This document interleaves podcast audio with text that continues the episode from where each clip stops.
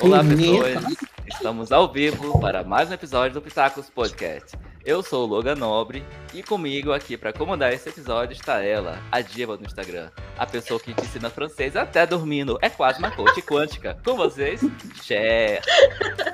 Olá, pessoas. Olá, pessoas. Sejam muito bem-vindos ao Pitacos Podcast. Eu sou a Cher e eu quero dizer que o meu perrengue de morar fora é ter tido a coragem de sair do meu país, o Rio Grande do Sul.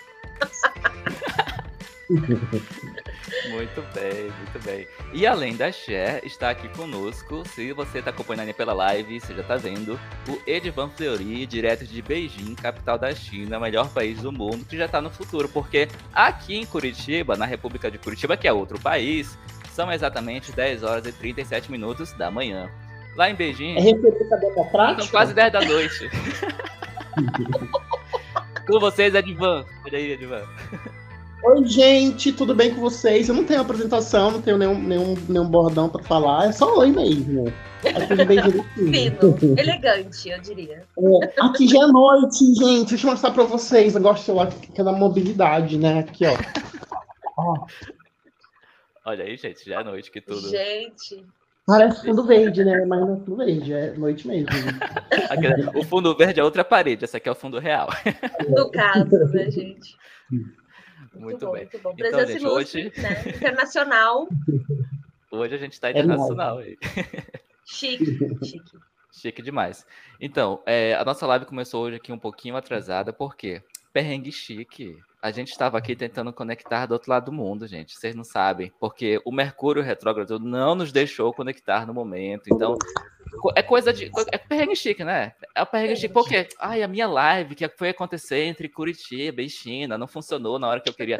É esse, é esse o perrengue que eu quero, tá? É esse o perrengue que eu quero passar. Mas eu tenho uma explicação mais técnica também para isso, para o que acontecer. Porque aqui na China é tudo bloqueado, né?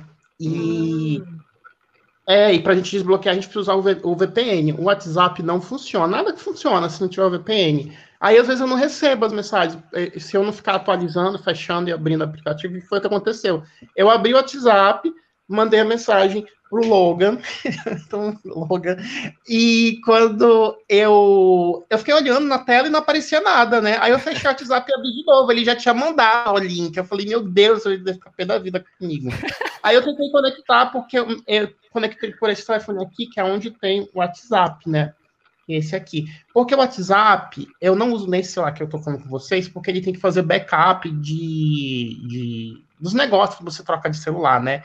E, e tava demorando muito, tipo, anos. Aí eu falei, ah, vou deixar só desse aqui, e ficou nesse aqui. E esse aqui, gente, não tava pegando de jeito nenhum áudio, não sei o quê. Aí eu falei, putz, não vou falar não, né? Aí, aí foi acontecendo. Mercúrio retrógrado é isso, gente. É treta, é treta. Se tu teve algum problema durante essa semana de conexão, horário zoado, uh, atraso, dificuldade, não chegou. sabe. É, tu já sabe, tu pode culpar o planeta. E finalmente a gente pode culpar alguém que não é a gente. Olha Exato. que ótimo! É, né? vi, Mas por quê? Mas por que Mercúrio retrógrado? Então, o movimento do Mercúrio, do Mercúrio nesse momento, ele está ah. um pouquinho mais lento. Três vezes por ano acontece isso. E aí as pessoas culpam, porque o Mercúrio ele é o planeta da comunicação, então as pessoas culpam esse momento, esses atrasos e esses, essas dificuldades que a gente passa na vida, uhum. que é uhum. natural, por conta do Mercúrio. Aí a gente usa isso para zoar mesmo, tá tudo bem, né? Só acredita ah, Mercúrio retrógrado, tá ótimo, tudo bem também. Vem com a gente ser feliz. Então eu tô, tipo, há 30 e poucos anos no Mercúrio retrógrado. É isso. Olha, Dilma, para te homenagear, até botei um Yoshizinho aqui, ó. Mentira, tá? Eu, eu adoro Yoshi. Mas achei que combinava com a camisa do Mario aí, ó. Né? É, tá com tá o Mario aqui, gente, muito, ó. É um eu sinal divino. O nome é o Mercúrio divino. É. Muito bom, gente, muito bom, excelente. Bom, é. então a gente já começa o episódio de hoje com uma aventura de morar no exterior, porque segundo o Ed, né, morar na China é viver de VPN. É VPN todo dia, é VPN para mim, é VPN para você, é VPN para todo mundo. É isso mesmo, Ed? Sim, se não tiver VPN, o negócio não, não, não vai para frente, não. A gente não tem acesso a nada. Às vezes é chato, né? Ficar dependendo de aplicativo para poder ter, manter contato com as pessoas fora da China, né? Faz sentido. Imagino. E pra gente começar aqui, Ed, já que você já está falando, me diz aí, para você, o que que tem que ter numa boa aventura, independente de qual seja ela? Emoção. Não, gostei, gostei. Wi-Fi, Wi-Fi também. Senão... Emoção, Wi-Fi, que mais? Comida. Ai. É, peraí. Ai, mas vocês também vêm com umas perguntas desconstruídas, né? Pergunta uma coisa assim mais profunda. fácil. O nível É. desse podcast aqui é de coach pra cima, é de coach quântico pra cima, sabe? Parece Tanto coisa de Maria Gabriela, assim. Um amor. Aí, certeza. Bem isso, bem isso. Ai, Ai, gente. esperança, tem que ter muita Que esperança, amor, é, perseverança, porque é difícil, né? Você passa muita dificuldade, muito aperto, né? Imagino. Imagino, imagino. E pra tu, Shell, o que que tem que ter numa boa aventura? Além do que o Ed já falou, que é amor, esperança, comida, emoção, Wi-Fi. Ah, eu acho que a aventura ela tem que dar uma boa história no final das contas, né? Não adianta só tu viver a aventura e para nada. Ela tem Uhum. que ter uma história bem construída, bem fundamentada, e ainda por cima tu tem que fazer as pessoas rirem, chorarem, se divertirem, se emocionarem contigo, né? Hum, hum. Então, não vale a pena tu contar uma história se não for para motivar o outro. Olha que o momento coach começou cedo hoje. Olha Vocês se só. prepararam não vale, porque acho que eles se prepararam para essa conversa não, aí. Já tem não, resposta. Eu, vou- te eu quero perguntar também, para deixar vocês também. É, é, Loga, o que não pode faltar na sua mala quando viaja? Pronto. Oh, que pergunta boa! Na minha mala não pode faltar óculos, no plural, porque eu tenho eixo. Deixa eu mostrar pra você, pra não dizer que é mentira. Pera aí, porque eu trabalho aqui com fatos. Tenho provas, eu não trabalho só com convicções indiretas. Olha que chocado. Eu, ó, eu trabalho com este óculos aqui, um óculos escuro, porque eu sou fino, eu só coloco assim, ó. Já foi. Ah, em encaixa. Chique, chique. Chiquérrimo.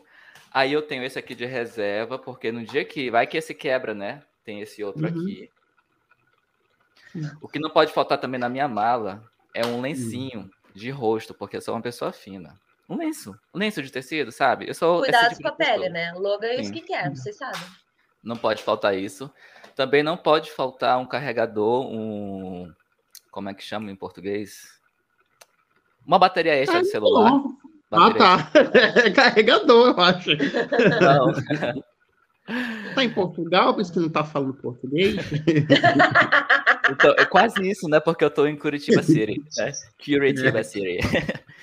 E já puxando esse gancho de Curitiba City, queria perguntar de vocês é, como vocês se enxergam fora da terra de natal de vocês. E para dar tempo de vocês pensarem, dar uma resposta poética, eu vou começar por mim. Vocês que acompanham o podcast aqui desde a primeira temporada, desde 1900 antigamente, estão sabendo já, né, que eu saí lá de Manaus há muito tempo, há muitos mil quilômetros de distância, são quase 4 mil quilômetros de distância daqui de onde eu estou. Saí de Manaus em 2016, fui morar em São Paulo, capital, em agosto de 2016. Fiquei lá um ano, fiz de tudo um pouco, vi que não era para mim, disse não, não preciso disso, tá? Aí eu fui morar numa cidadezinha no interior de Minas Gerais por dois meses para pensar na vida. Tirei dois meses sabáticos, sim, eu sou essa pessoa que posso dizer, tirei dois meses sabáticos para pensar o que, que eu ia fazer, onde que eu ia, o que, que ia ser da minha vida. Aí, antes de eu ir para essa cidadezinha, conheci o senhor, meu esposo, hoje. Ficamos lá dois meses pensando o que ia fazer, planejando e pesquisando, e, né, e montando tabelas e abrindo o site do IBGE Cidades para ver o índice de emprego, o índice de violência nas Meu capitais, para descobrir que cidade que a gente ia morar, que a gente estava assim, né? Que cidade do Brasil a gente vai? E ficamos lá pesquisando. Aí a gente veio para cá, para Curitiba. Esse rolê todinho para chegar aqui em Curitiba, Brasil do Sul, outro Brasil país, porque assim, quem, como o Ed, né, sabe, quem sai da Amazônia se depara com outro universo, porque a Amazônia é uma terra muito peculiar. Tem coisas que só acontecem na Amazônia. O calor te abraça de um jeito diferente na Amazônia. é difícil. Não é difícil, Ed? Ou é fácil morar na Amazônia? Primeiro que. Não, é difícil. Primeiro que é difícil viver sem, sem farinha, né? Boa, boa. Gente, Saga da farinha. Como é que tu se adapta vivendo sem farinha? Olha, a farinha é uma coisa assim que a gente pensa. Quando, quando eu saí de Manaus, para mim, farinha, a gente já teve essa discussão poética aqui entre eu e a Cher. Quando a gente tá em A Manaus. tia também é comedora de farinha? Pior que não. Sim. Sim. Eu como vários tipos de farinha. Então, é que farinha, é, é que farinha para as pessoas do sul, né, do, do país Rio Grande do Ah. Sul, é outra coisa, é farinha Não, de trigo. o resto do Brasil todo, né, gente? Acho que só da Amazônia vocês falam isso. Não é possível, gente. Não, Não, gente, não é vocês, vocês não comem farinha farofa. Farofa é Come. de farinha de mandioca, não é de negócio de milho. Tá, come também. Não é de milho, não é de trigo, mas come farinha de milho. Nossa, come de eu trigo, com- come- Eu com- uma vez é, mandaram aqui pra China farinha de, daquela da York, Sei. que é de milho, né? Eu falei, nossa, que coisa ruim. É estranho, né? Não, é tem estranho. que, ser de- tem que ser farinha guarini, farinha amarela, farinha d'água.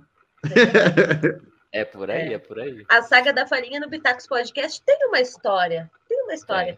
Se tu conhece muito bem, se tu já viu algum episódio que a gente fala sobre a saga da farinha, que eu descubro o que é a farinha, que o pessoal do Norte fala, deixa teu like agora, nesse momento.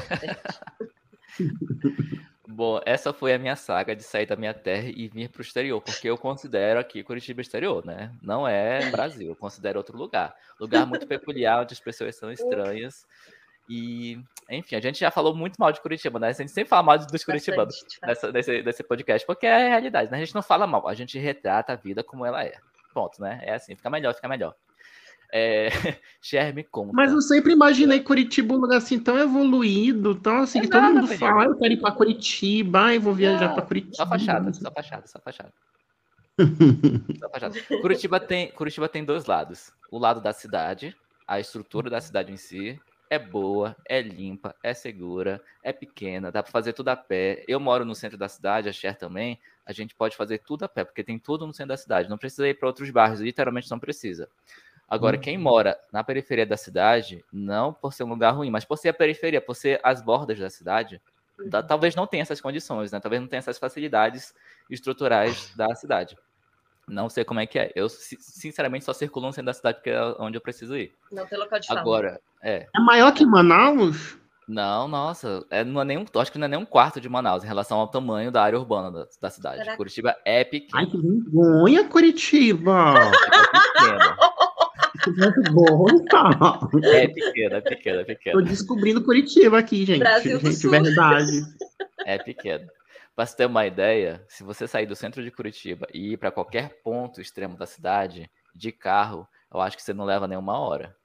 Eu acho Não, que mais não. um Quase não sai de casa, né? Que Você sai de um lugar pro outro, você ainda tá em casa ainda, né? De tão pequeno.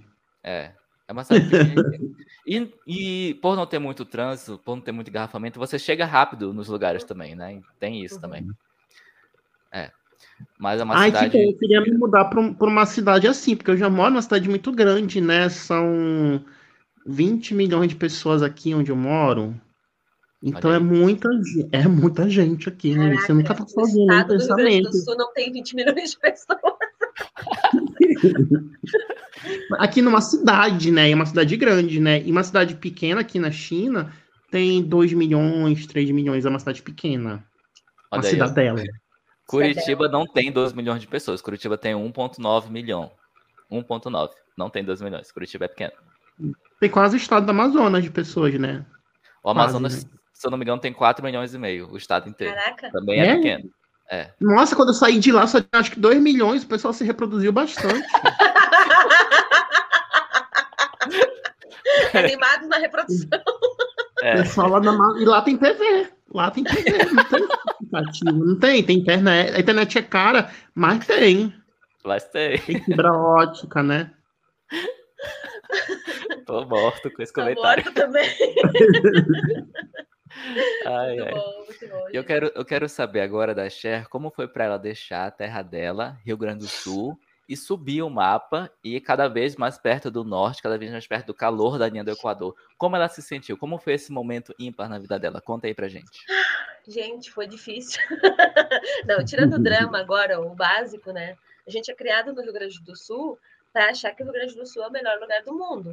Não é uma questão assim de que a gente acredita porque temos fatos. Não, a gente é criado para isso.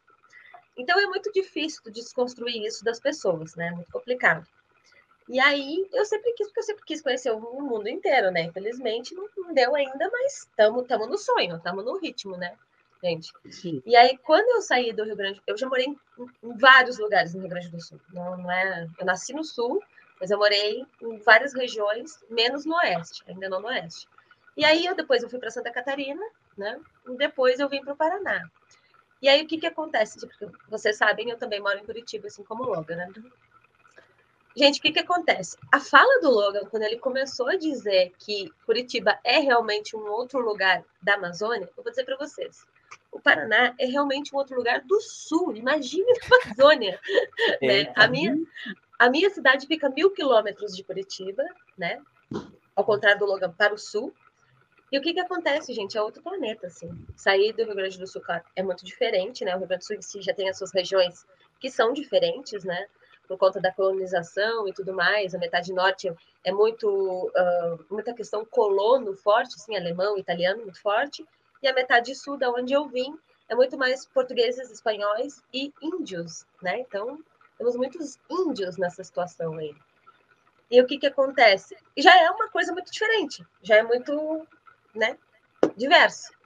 E aí a gente vai subindo, Santa Catarina já é outro planeta completamente diferente, né? Apesar de ter muito gaúcho lá.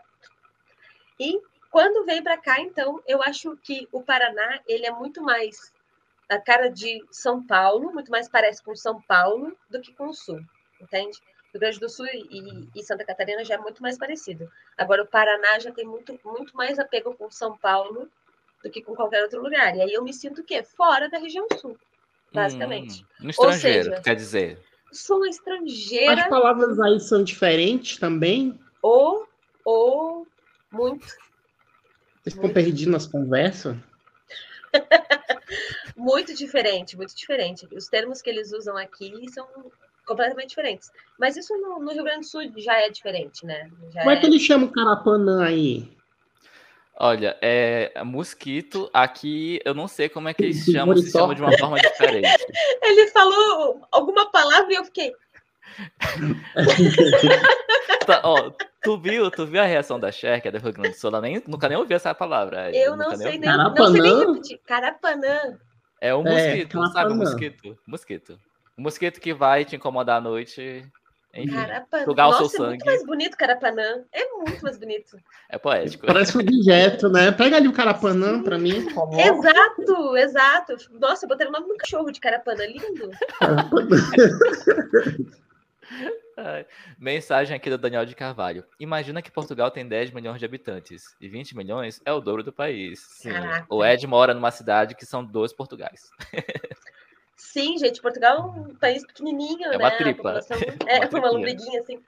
Gente. Aí ele escreveu assim ó, também, o Daniel de Carvalho. Acreditamos porque temos fatos, cassinos, Serra Gaúcha. Beijo para Serra Gaúcha, que eu amo tanto. Nunca critiquei, jamais criticaria. Gente, eu não tô criticando ninguém, não. Não me cancele. Cancela esses dois aqui, ó. esses dois. Eu, eu não tô, tô, tô aqui calado, tá? Não, tá Eles tudo bem. Falando, tá? tá? Tudo eu bem, tudo certo. Eles estão falando. cancelem eles. Cancelem, eles, cancelem eles. Não me cancelem. Nunca cancelem eles. Eu sou só convidada. Nossa. Agora, agora vamos ouvir a, a história, a saga, o drama. Baixa aqui a música, a trilha sonora, triste edição. Tururu, tururu. É, Quem que vai falar gente. agora?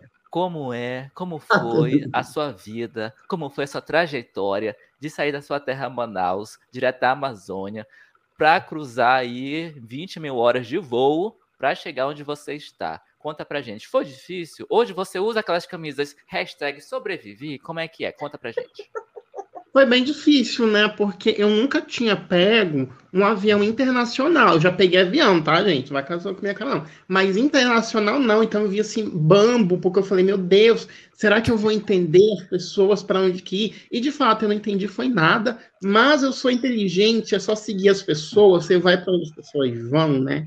E, e, e aí eu fui seguindo o pessoal, fui a comitiva, né? A boiada, fui junto, né? Mas nem sempre esse negócio de seguir as pessoas dá certo, né? Porque às vezes você segue e as pessoas não estão indo para o mesmo caminho que você está indo, né? Aí você vai, você se perde no meio do caminho, né?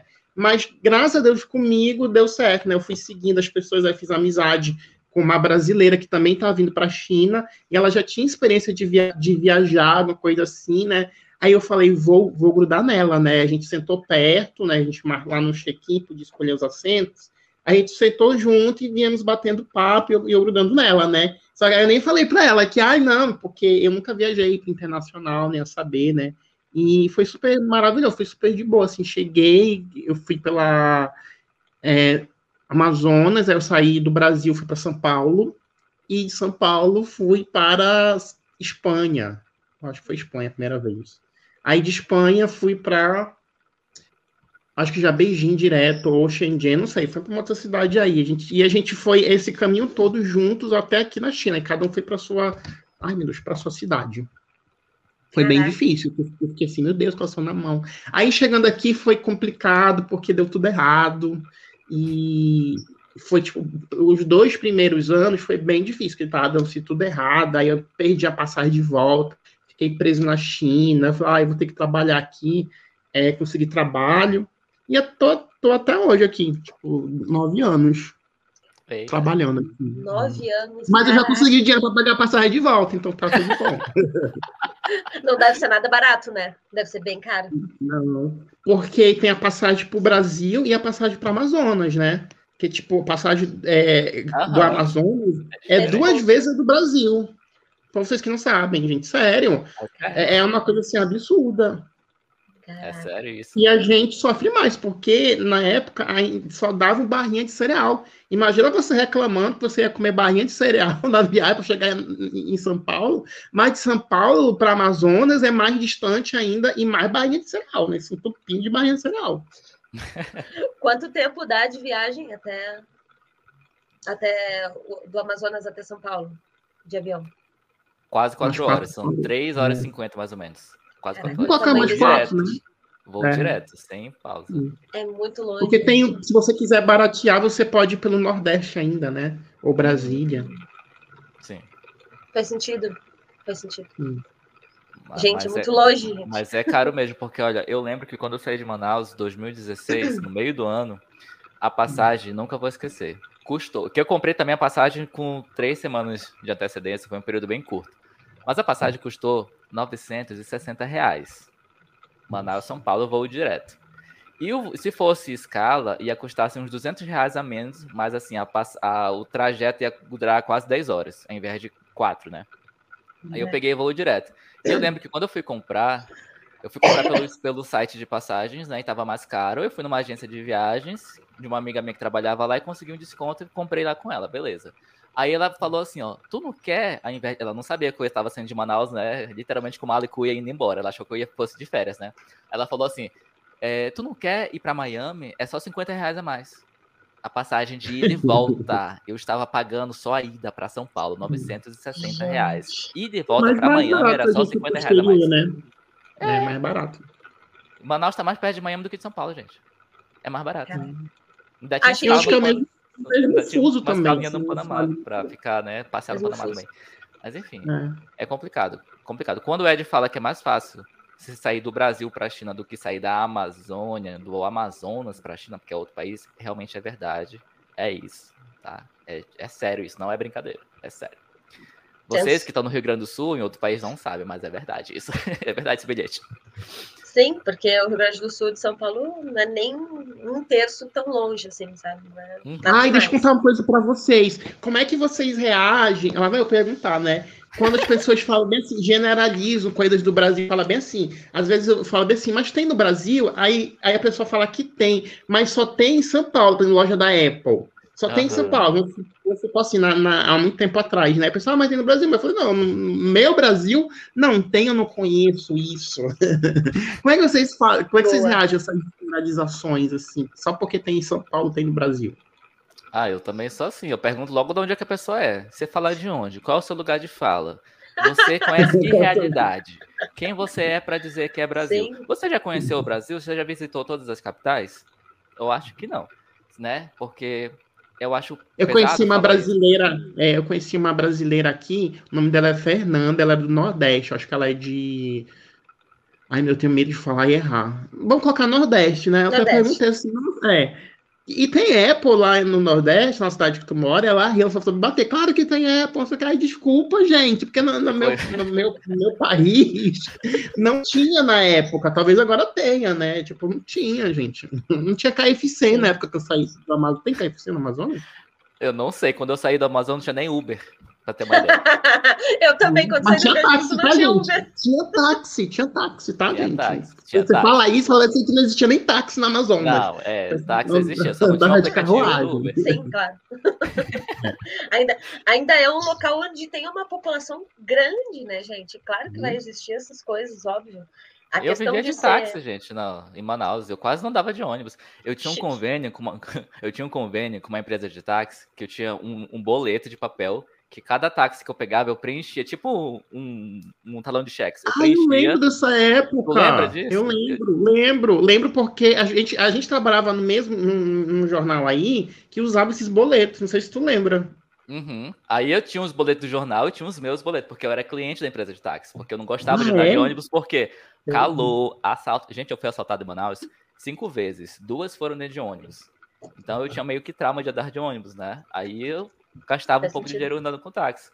E eu usava esses boletos, né? Eu, eu passava o cheque, o comprovante para o motorista, o canhoto, ficava, o, o canhoto ficava comigo, aí esse cheque para com isso. Aí esse cheque ficava. Eu tentei me conter, mas o Ed. É, não, não deu. Aí, esse, é que você falou é... eu passava o cheque. É, porque o talão de... era um talão de cheque, era literalmente um talão de cheque. Aí o motorista passava para a empresa no final do mês, aí a empresa passava para mim, eu conferia com o canhoto que eu tinha para ver se o valor estava certo e pagava, e era isso. Então, em Manaus existia essa tecnologia de boleto de táxi para você não ficar pagando dinheiro o tempo todo, né? Mas era Nessa só época... em Manaus que esse negócio não tinha no, no restante dos outros, dos outros países sei. do Brasil? Eu acho que devia ter, né? Uma tecnologia dessa de papel simples devia ter. É. oh, próxima pergunta aqui, próxima pergunta da nossa entrevista que já me cita que é Maria Gabriela. Qual a aventura de morar no exterior, ou seja, aventura além né, da sua terra natal, te fez crescer mais como pessoa? E para dar tempo de vocês pensarem e me darem uma resposta conceitual, responderei eu. Eu acho que a aventura que mais me fez crescer como pessoa foi quando eu saí de, de Manaus, fui morar em São Paulo, e saí decidido já não trabalhar mais como jornalista. Né? Já saí decidido, não quero mais essa vida, vou mudar. E eu me vi fazendo tanta coisa diferente eu me vi trabalhando como professor de inglês como segundo idioma, eu me vi trabalhando como recepcionista de hostel, eu me vi trabalhando como massoterapeuta, fiz um curso técnico em São Paulo de massoterapia. Ou seja, fiz de tudo um pouco para tentar não mais trabalhar como, como jornalista, nesse um ano que eu morei em São Paulo.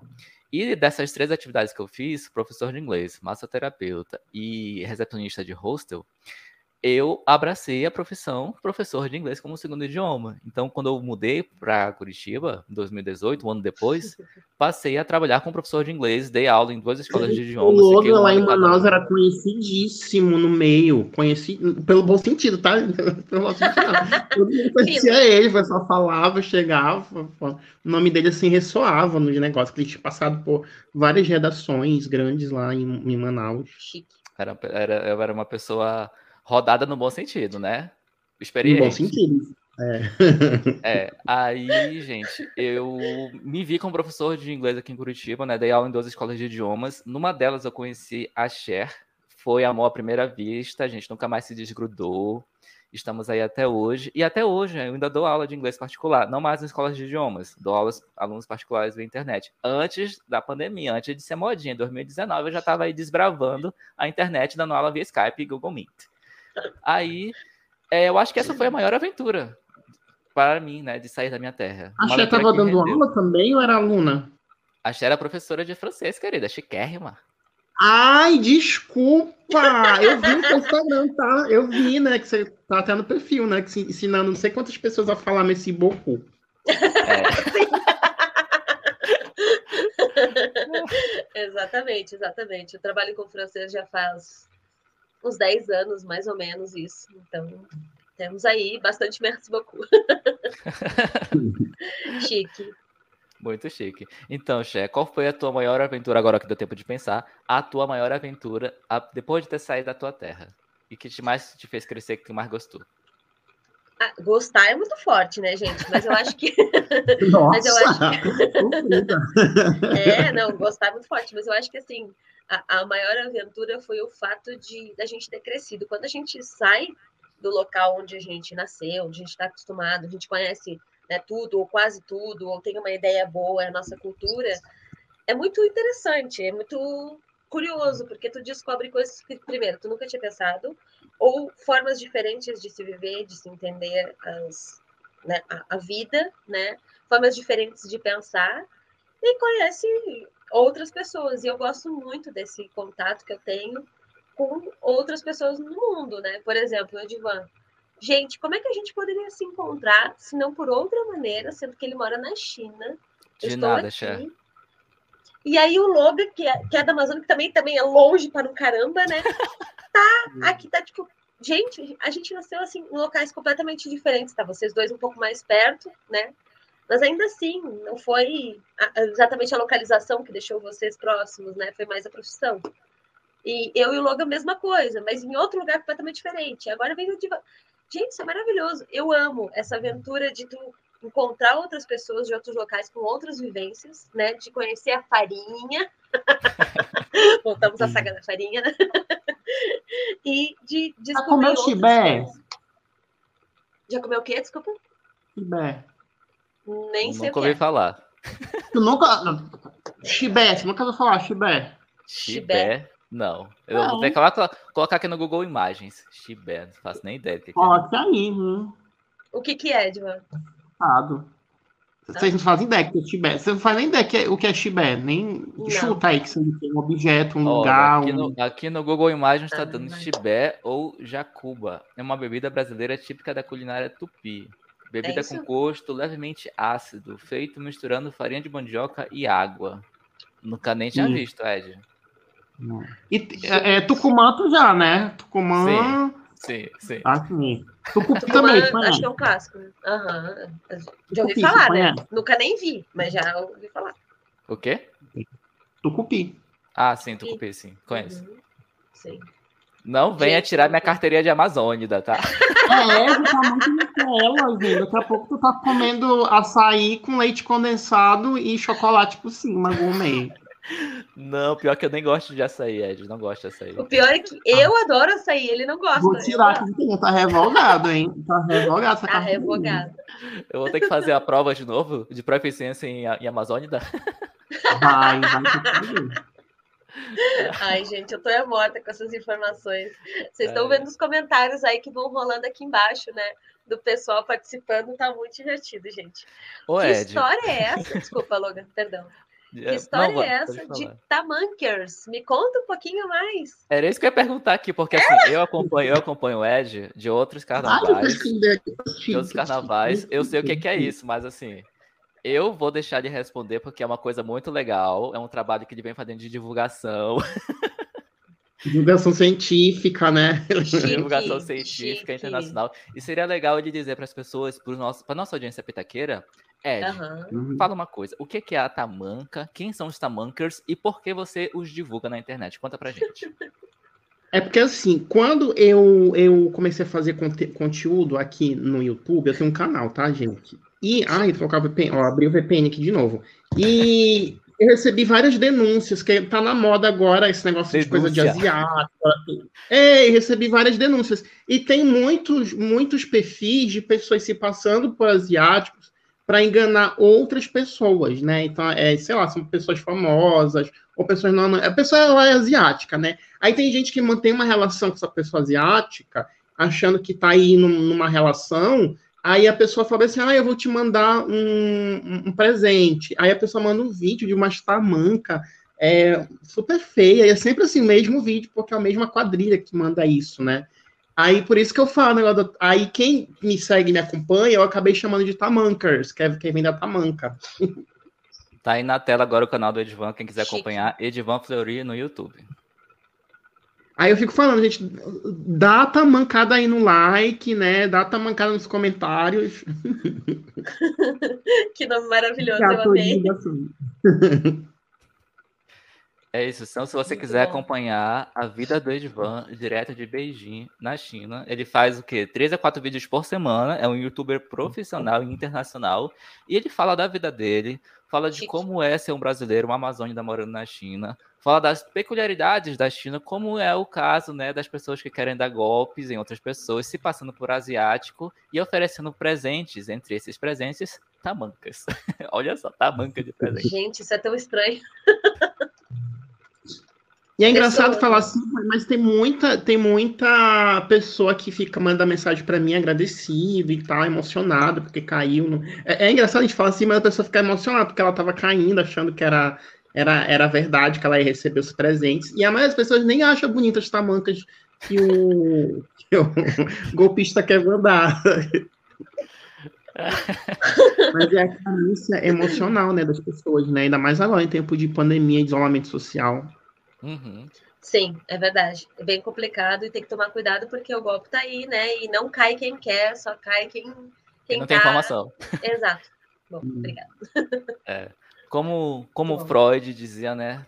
Toda carência, toda demanda é uma demanda de amor. As pessoas estão querendo atenção, independente de onde vem essa atenção. Então, tenha cuidado para que a sua demanda de a sua demanda de amor não venha de um local que é um golpe, né? Então, assista aí os vídeos do Edvan e não cai no golpe. Não é mesmo? É mesmo. Isso. Muito bom, muito bom. Mas eu tô com uma dúvida ainda que eu não entendi a parte do qual foi o motivo de tu sair desta Amazônia, né, gigantesca e ir para a China? Porque tu disse que tu saiu e foi para a China direto. O que aconteceu, gente, nessa história? Foi mais ou menos quase o mesmo motivo do Loga também, que ele é, porque lá, eu acho que lá no Amazonas é um lugar que tem o teto salarial mais ridículo para o jornalista, pelo menos na época que eu estava, né? A gente chega, o salário mínimo lá para o jornalista formado é de 800 reais. e eu não conseguia. É, eu não conseguia é, outros trabalhos, assim, me manter, e eu queria outras coisas, sabe? Eu me sentia muito desvalorizado. Eu tentava de tudo. E lá no Amazonas, o mercado de comunicação é um mercado muito nichado, né? Porque por ser uma cidade pequena, todo mundo. Então, eu saía de um jornal Aí daqui a dois anos você voltava pro mesmo jornal, porque não tinha outro lugar para trabalhar se você não trabalhasse com assessoria de imprensa. É. Faz sentido. Aí tinha, é, tinha muita panelinha, muita coisa você fala, ai meu Deus, nunca vou sair daqui, evoluir, né? Tanto que, tipo, você saía do jornal, aí você voltava como editor daquele jornal, porque tinha uma pessoa que te indicava, que já tinha passado por lá, e era meio sempre mesmo ambiente, né? Aí ficava assim, meu Deus, eu acho que nunca vou evoluir, eu tô aqui estagnado. Eu vou sair daqui, mas eu não quero ir para um lugar assim que todo mundo vai, porque eu gostava muito de Ásia, né? Quero ir para o Japão. Ah, já é. Hum, é. de Ásia, entendi. Sim. Aí eu saí, aí eu trabalhava numa, numa startup. Aí aconteceu uma coisa super chata comigo que um tava trabalhando muito, né? Tem uma pessoa que hoje em dia é um fofoqueiro muito famoso na internet, que começou lá em Manaus, inventou umas coisas muito sem noção de mim. Ele já tinha prejudicado outras pessoas também muita gente conhece os podres desse, desse fofoqueiro aí da, da, da internet. Aí o meu chefe me chamou, me culpando da situação, sendo que a situação não era real, então isso me deixou extremamente. É, é, quem trabalha em startup sabe que é uma coisa assim, quase trabalhar para uma família, né? Porque você é um ambiente pequeno. Aí eu fiquei extremamente assim, desmotivado. Assim, eu lembro que eu chorei muito nesse dia, porque a pessoa tipo, não confiou em mim por uma, por uma coisa que não aconteceu. Aí passou, passaram os dias, ele chegou comigo e ele falou que talvez a minha, a minha, a minha versão fosse a verdade, porque ele, ele estava investigando, de acordo com ele, né? Outras pessoas que presenciaram o fato e realmente contaram uma história bem parecida com o que eu falei, né? E, e, e não foi, tipo assim, nada demais o, o que eu fiz, porque eu estava né, no local com este fofoqueiro na época, que era jornalista, né, que fazia o tipo de coisa, e eu estava só na minha profissão, trabalhando. Eu não estava trabalhando como, como jornalista, eu estava trabalhando num evento, é, é, enfim. E eu fiquei extremamente chateado, né? Aí eu pedi para sair, eu falei, ah, eu vou sair porque eu vou, vou, eu vou pro exterior, vou, vou viajar daqui a um mês. Eu nem sabia para onde que ia. Aí, em um mês, eu, eu decidi tudo, minha mãe me ajudou a comprar a passagem, ela emprestou de uma pessoa para comprar passagem, aí eu paguei uma outra metade, peguei e vim para cá, para a China, e foi assim que aconteceu. Tipo, eu vim é. totalmente assim, né? Que eu falei assim, ai não, eu vou, quando eu voltar para Manaus, eu quero voltar com, com, com bagagem e tal, para ter outras coisas, Só que agora tá complicado voltar para Manaus porque é... Calma, não ri de mim. Porque é... não tem emprego para mim. Eu peço desemprego, assim, até em São Paulo tá difícil, porque a economia do Brasil tá difícil, né? Aí quando eu mando meu currículo, ou então faço contato com alguém, a pessoa às vezes nem, nem, nem chega a me oferecer proteção salarial. A pessoa já fala assim, ah, infelizmente eu não tenho condição de pagar o seu salário. Eu nem sei quanto que é o salário da pessoa. Eu já imagino que o salário já não seja lá muito bom, então. Eu fico assim, é, gente. Que não. não tá, é. tá, bem complicado viver no Brasil. Consegue se piorar um pouco, que a gente assim nunca viveu as mil maravilhas, né? Hum. Mas consegue estar um pouco pior do que já vivemos. Nós é. temos uma idade parecida, então tá realmente é isso, complicado. Você é isso. Hum. 22 Obrigado. eu fiz agora. Nessa hora a gente fala só obrigado. Olha o deboche, olha o deboche aqui, ó. Obrigada, Divan. É que eu fiz 22 agora no início do mês, vocês sabem, né? E aí, quem me dera, né, gente? Quem dera. Gostaria, gostaria. Infelizmente é. não foi isso, foi 24. É por isso que você tem esse glow, esse carisma, esse brilho natural. Uniqueness. Ela. Ah, Ai, por que, que você fala francês? Que é um idioma assim que, que eu acho exótico. Aquele que veio da Amazônia chamando francês de exótico. Vem da Amazônia. Ah, mas pra mim isso é elogio, é exótico. Você fala mais, Messi Boku, Buzu. a gente não acha exótico. Eu acho muito bonito. Eu acho, eu acho assim lindo, assim, a pronúncia. É. A pessoa tá me xingando em francês, mas fala mais, assim, nossa. Fala mais, tá lindo, é. Na verdade. Ou eu... Jepa, Bussulá, Jepa, Jepa, ou Jepa. Muito ah, bom. eu sei falar. Na verdade, eu, eu comecei a. Eu entrei no curso da, da universidade, né, para ser professora de francês. Há um tempo aí atrás, uns anos atrás, aí, vamos falar sobre quanto, porque, né? E aí, Qual era o nome uh... da moeda, né? Porque você entrou na. Olha, eu Era acho. Real Pesado, pegou pesado. Eu acho que ainda tratávamos como. ainda tratávamos como tostões, eu não sei, eu não tenho certeza. Então, vamos lá. o que que qual era o preço do leite? Ou do... Qual era o preço da carne na época que você entrou na. Ah, eu, eu era jovem, eu nem pensava nessas coisas, saudades, né? Inclusive. Não, mas assim, faz muito tempo que eu entrei na universidade para ser professora de francês, né?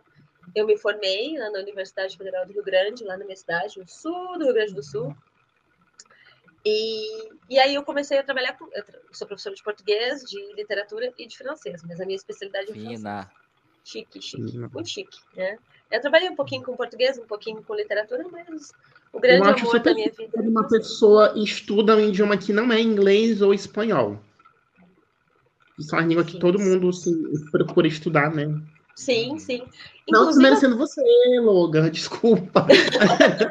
é que o Logan, é o Logan fala francês também, eu não sei se tu sabe disso. Eu estou estudando francês, querido. Chique. Logan é fino, fino. Mais chique que isso, impossível. Mas, Edivan, eu quero saber de ti em relação ao chinês. Como tu te comunica? Não é, ao chinês a pessoa da China. Né? Ah, tá. O indivíduo. O é, o indivíduo. Como que foi essa, ah, esse momento, a conexão com eles e principalmente assim, se, se tu sofreu algum tipo de preconceito ou se não, pelo contrário, foi super de boas. Como é que foi essa tua relação com uh, o, o, a pessoa, né, o, o ser humano chinês? Ah, eu adoro os chineses, sofri preconceito. acho que todo mundo que, que vai para um país, principalmente para a Ásia, sofre, né? Por fato de ser é. estrangeiro é complicado, tem essa questão do preconceito, mas o preconceito está em todas as sociedades, em todo lugar do mundo, né?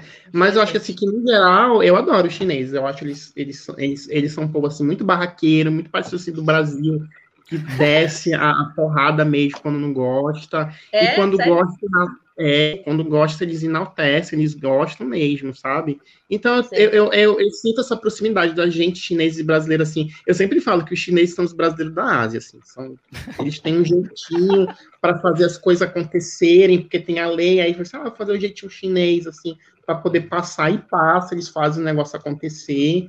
Eu adoro pessoas aqui da China, apesar, apesar dos pesares, né? Tem preconceito? Tem, mas não é que eu acho que eu, tenho muito mais experiências positivas do que experiências negativas. Ah, que bom, que bom. Legal, bom. bacana. que a gente tem uma visão extremamente limitada dos chineses, assim, como simplesmente pessoas que vêm da Ásia, né? Não tem uma, uma reflexão. Tem muita informação também, né? É, que o pessoal não... fala assim, fica assim, horrorizado. Tem gente, por exemplo, que faz os comentaristas falando assim, ah, não, porque os chineses são escravizados nas fábricas, não sei o quê. Aí, mas assim, essa mesma pessoa que fala que os chineses são escravizados nas fábricas é a mesma pessoa que fala que a China quer dominar o mundo, que não sei o quê. Eu falei, gente, é um povo que está sendo escravizado, hora está sendo escravizado, outra hora quer dominar o mundo, gente. Né? É, o demônio, mas é, é. quem? Tá me entendendo, né?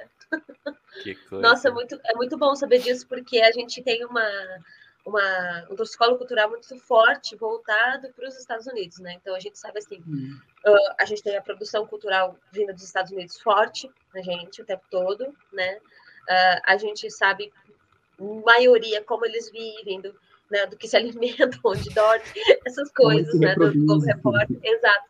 Mas a gente não sabe praticamente nada sobre a Ásia praticamente nada, né? A gente sabe da época que o Globo Repórter fazia reportagem sobre a China, mostrava mato, pessoas uhum. com aquele A muralha, só. Que a, a China se resume a isso, né? Muralha, tem aqueles, como chama aquelas construções, acabou, é isso, aí fica. Bom, né? É. Mas, gente, então, é. É isso. Então, que bom que a vida muda, né? Que a gente tem acesso a mais informação. Então, não seja uma pessoa desinformada, não repasse informação errada e pesquise, né? Se você está aqui consumindo esse podcast, se você está no YouTube, você tem acesso à internet, então pesquise, não fale besteira, né? Ah, a China tem tal coisa. Antes de você abrir a boca e falar, pesquise. Ou então vai no canal deles no YouTube, você vai ver a realidade melhor ainda, né? Do que ficar pesquisando. Veja pelos olhos de alguém que está lá, vivendo. E não de, algum, não de um comentarista da Globo News que não sabe nem o que está falando, que está falando merda. Né? Não seja essa pessoa. Olha o não manso. seja comentarista da Globo News. Né? Não seja comentarista da, Globo News, não seja. Babado. Vem cancelamento que a gente quer. Falo mesmo, falo mesmo. Eu falo com propriedade. Inclusive, trabalhei nas, numa das empresas que era. Eu e o Ed, né? Numa das empresas que era correspondente da Globo, do, do Grupo Globo lá em Manaus. E não recomendo, péssimo. Mas vamos falar de coisa boa, vamos falar de TechPix. Agora a gente vai para a melhor parte desse podcast, Edvan. A gente vai responder, comentar e dar pitacos, porque a gente veio aqui para esse mundo para isso. Pitacos sobre as uhum. mensagens que a gente recebeu durante a semana da nossa comunidade pitaqueira. Eu vou começar com a primeira mensagem aqui. Ela veio do Jean, que é de Maringá, aqui do interior do Paraná, mas que mora, veja só, em Aveiro, numa cidade costeira litorânea com praia lá em Portugal. Fino, né? Fino. Chique. A mensagem dele é assim, ó. Tô aqui em Aveiro tem mais de um ano, mas toda vez que vou no mercado é uma aventura só, porque eu ainda tô bobo quando lembro dos preços que pagava em Maringá. Era tudo caro e de qualidade muito ruim. Aqui é tudo barato e muito bom. Adoro a aventura de ir no mercado. Eu sou de Maringá e não quero voltar. Se ler a minha mensagem, quero beijo e cheiro. Beijo, Jean. Cheiro, Jean. Obrigado beijo, beijo, mensagem. beijo, cheiro. e o que que tu acha dessa mensagem, Ed? Da maior aventura da pessoa é ir ao mercado e ver os preços não tão caros, né, em relação à cidade dele. O que que tu acha? Tu se ah, eu acho maravilhoso, né? Se a pessoa tá, se a pessoa pode, é tão bom a pessoa sair de casa e poder comprar o que quer, né? É, no Brasil tem isso mesmo, né? A gente vai, a gente quer comprar uma coisa junta para parcelar em 12 vezes, minha gente. Olha, olha, olha nossa loucura. A gente trabalha para pagar boleto, para pagar parcela. Isso é. não é vida, gente. Jesus, né? Tão bom você chegar e poder, ah, eu quero ali comprar um PlayStation 5, vou lá, pá, compra, pago em cheque. Aqui eu pago tudo, pago cheque, não, pago boleto. pago em, pago em, em, dinheiro, com meu dinheiro aqui na China, eu também pago tudo e, e já fazem nove anos que eu não tenho cartão de crédito. Não, é, e não faço questão de ter cartão de crédito, minha gente. Rico. Mas é porque eu aprendi a, a, pagar tudo Primeiro, porque eu saí do Brasil, fui para a China e, eu estou num país que eu, eu, a princípio eu não podia ter cartão de crédito, agora já posso ter, que o limite foi aprovado. Mas já estou acostumado a Gente. comprar as coisas em dinheiro. Não é porque também eu ganho, sei lá, 20 mil, pode, pode ser, Quem mas deve? não é esse motivo.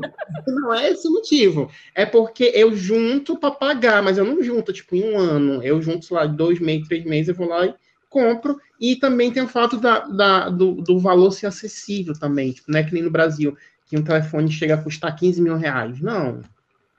Uhum. Né? Então tem isso, né? Mas também tem aquela coisa também que às vezes eu fico preocupado que as pessoas às vezes acabam caindo em golpe porque elas querem, querem, querem demais sair do Brasil, porque acreditam uhum. que no Brasil, fora do Brasil é tudo melhor, mas também não é esse mar de rosa também, né? A pessoa trabalha feito condenado, tem questão de idioma, tem questão do preconceito, tem a questão de você, às vezes, não se habituar, às vezes até com a comida do local. Então, tem uhum. todas as suas vantagens também, né? Porque você não sabe, por exemplo, eu não sei o que, que esse rapaz do mercadinho, quanto ele trabalha para poder se sustentar lá, né? E a situação dele está legal, não está legal, se ele pode continuar lá muito tempo. Uhum.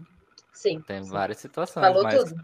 É exatamente isso. Eu não tenho nem o que falar que esse foi o momento coach do Ed Van Fleury. Pronto. Chique, amei. Vamos lá, Xé, qual é a tua próxima mensagem aí para o episódio de hoje, Aventuras de Morar no Exterior? Então, a próxima mensagem foi uma amiga minha que mandou, né? Cristina, beijo, lá da minha cidade. Cristina maravilhosa.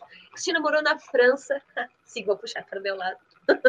né, várias mensagens que eu tenho aqui são inclusive da França, por motivos de muita gente né, em torno do país uh, uh, eu ter contato. Então, ela falou aqui, a mensagem dela é bem curtinha, e ela comentou assim: uh, já me perdi, olha os, as aventuras dela, né? Já me perdi, já dei PT em bar com gente tão bêbada que não sabia nem como me socorrer.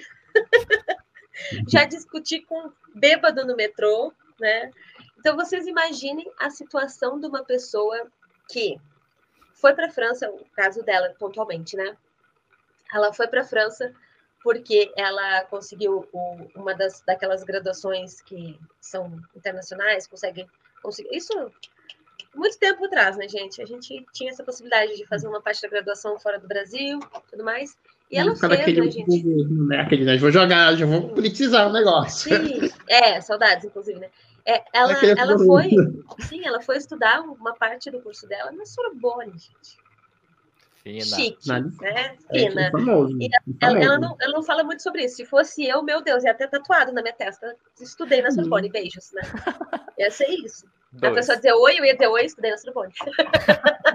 Nossa, que ia ser um nojo, né? Ia nojo. falar, ah, não, porque lá na Sorbonne a gente fala de um jeito. Ah, na Sorbonne a gente come, come de um jeito. Ah, lá na Sorbonne o pessoal dá bom dia de outro É jeito. Ah, isso. lá na Sorbonne. Total, ia ser insuportável. A pessoa ia ser. O que, eu, o que eu vivo falando aqui só do Rio Grande do Sul ia ser só a Sorbonne, gente. Nossa, um nojo. Gente, E ela, nojo. ela não fala muito sobre isso, né? Ela, ela é super contida, super discreta e tudo mais. E só eu já digo, ai meu Deus, eu ia ser um nojo. E aí, Menina, ela- eu tô achando que quando eu voltar pro Brasil, eu vou, vou, vou ser a pessoa um nojo. Ninguém vai querer ficar perto de mim, que eu vou falar toda. Ah, porque lá na China é isso, ah, porque lá na China não é aquilo. O Mas pessoal é- fica assim. é o que eu espero de ti. Eu espero menos, não, tá?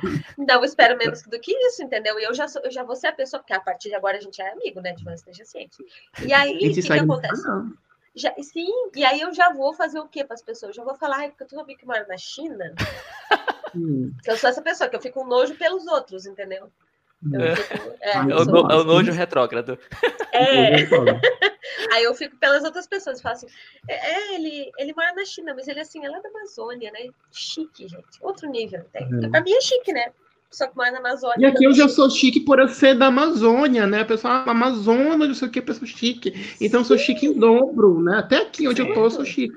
Fino, Olha. olha, uma finitude, Um nojo. uma chiqueza. brincando, gente, brincando. Mas ela, ela fala muito desses perrengues.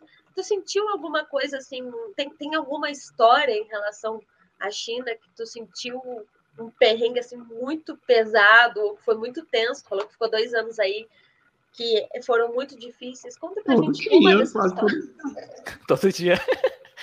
todo dia, é minha vida. Welcome to Todo my dia. life. Welcome to my perrengue. Por exemplo, É. semana passada mesmo, acabou. Eu tô nessa casa aqui, vai fazer quase dois anos. E essa casa eu alugo por um, por um aplicativo, né? Que aluga casas. Então é maravilhoso, porque tudo que eu preciso é, sei lá, quebrou um cano, aí eu vou lá na mensagem, mando o cara vir aqui consertar o cano, porque tá tudo incluso no pacote. Que Maravilhoso.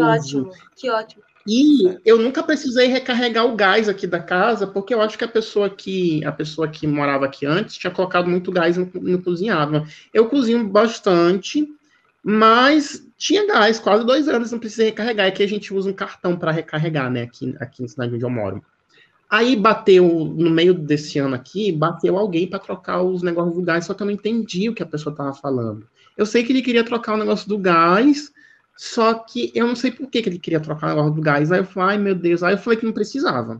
Aí ele foi embora, passou-se o tempo, o gás acabou. Aí eu descobri que é porque. Aí eu percebi que era porque o cara queria trocar o registro do gás para atualizar para um mais moderno, para eu recarregar pelo meu celular. Olha. Aí acabou o gás, o cara mandou ir lá no banco que para é, é, colocar o crédito, né? Aí eu cheguei lá, o cartão era inválido. Eu falei, putz. Aí o pessoal me mandava para um mandava para outro lugar. Aí eu só mandei mensagem pro cara do, do, do aplicativo, só que eu não sabia para quem do aplicativo mandar mensagem, porque aqui na China tem essa coisa também, que aqui na China cada pessoa só faz uma coisa específica. A pessoa não faz uma outra coisa que não seja do negócio dela, que nem, que nem no Brasil. Então, Isso é coisa brasileira, né? É, por exemplo, você chama assim um técnico, aí ele ajuda a fazer outra coisa, né? Não, aqui na China não. Se a pessoa não for daquela área, ela não faz. Aí eu mandei mensagem para alguém que eu achei que pudesse estar relacionado. Aí eu fui lá no aplicativo e tem milhão de opções. Aí eu coloquei ali cozinha. Tá, cozinha. Aí tem várias opções de cozinha. Tem geladeira, tem fogão, tem armário, tem micro-ondas, encanamento. Aí eu falei, meu Deus, de quem, de quem que é essa responsabilidade? Aí eu falei assim, vou tentar é, fogão. Aí eu coloquei na opção de fogão. Aí eu falei, eu não tenho gás no meu fogão, eu não sabia explicar isso em mandarim escrever, eu coloquei do que eu sabia escrever usando o tradutor. Mandei, aí quando o cara chegou aqui, ele foi um amor de pessoa, ele veio no horário, que ele veio no mesmo dia, e ele já falou, olha aqui, é porque você precisa recarregar e eu não sou responsável por recarregar este cartão. Você tem que chamar uma outra pessoa responsável pelo cartão, que é um é, é, o housekeeper, tipo, mordomo, mordomo né? Uhum. Housekeeper, sim. É, mordomo. Ainda bem que e eu não... aí, é, eu já fiquei, aí, não sei. Aí ele mesmo entrou em contato pelo, pelo aplicativo com o mordomo aqui da casa, porque ele sabia ver a opção que podia responder isso. Aí o mordomo veio, maravilhoso, tipo, e, e foi tudo e foi tudo bem. E foi essa semana que eu fiquei assim, no perrengue, porque eu queria cozinhar, queria fazer outras coisas e não podia. Eu falei, ai meu Deus, vai ser uma dor de cabeça. Só que aí eu já desenvolvi uma técnica que eu vi no Twitter chamado Arigato Money. Arigato Money. é, tem de nome. gente que dá uns nomes asiáticos assim das coisas que nem existe. Tem, pesquisa aí esse negócio de Arigato Money, gente. Aí, e tem até vídeo que viraliza o pessoal fazendo chacota, né?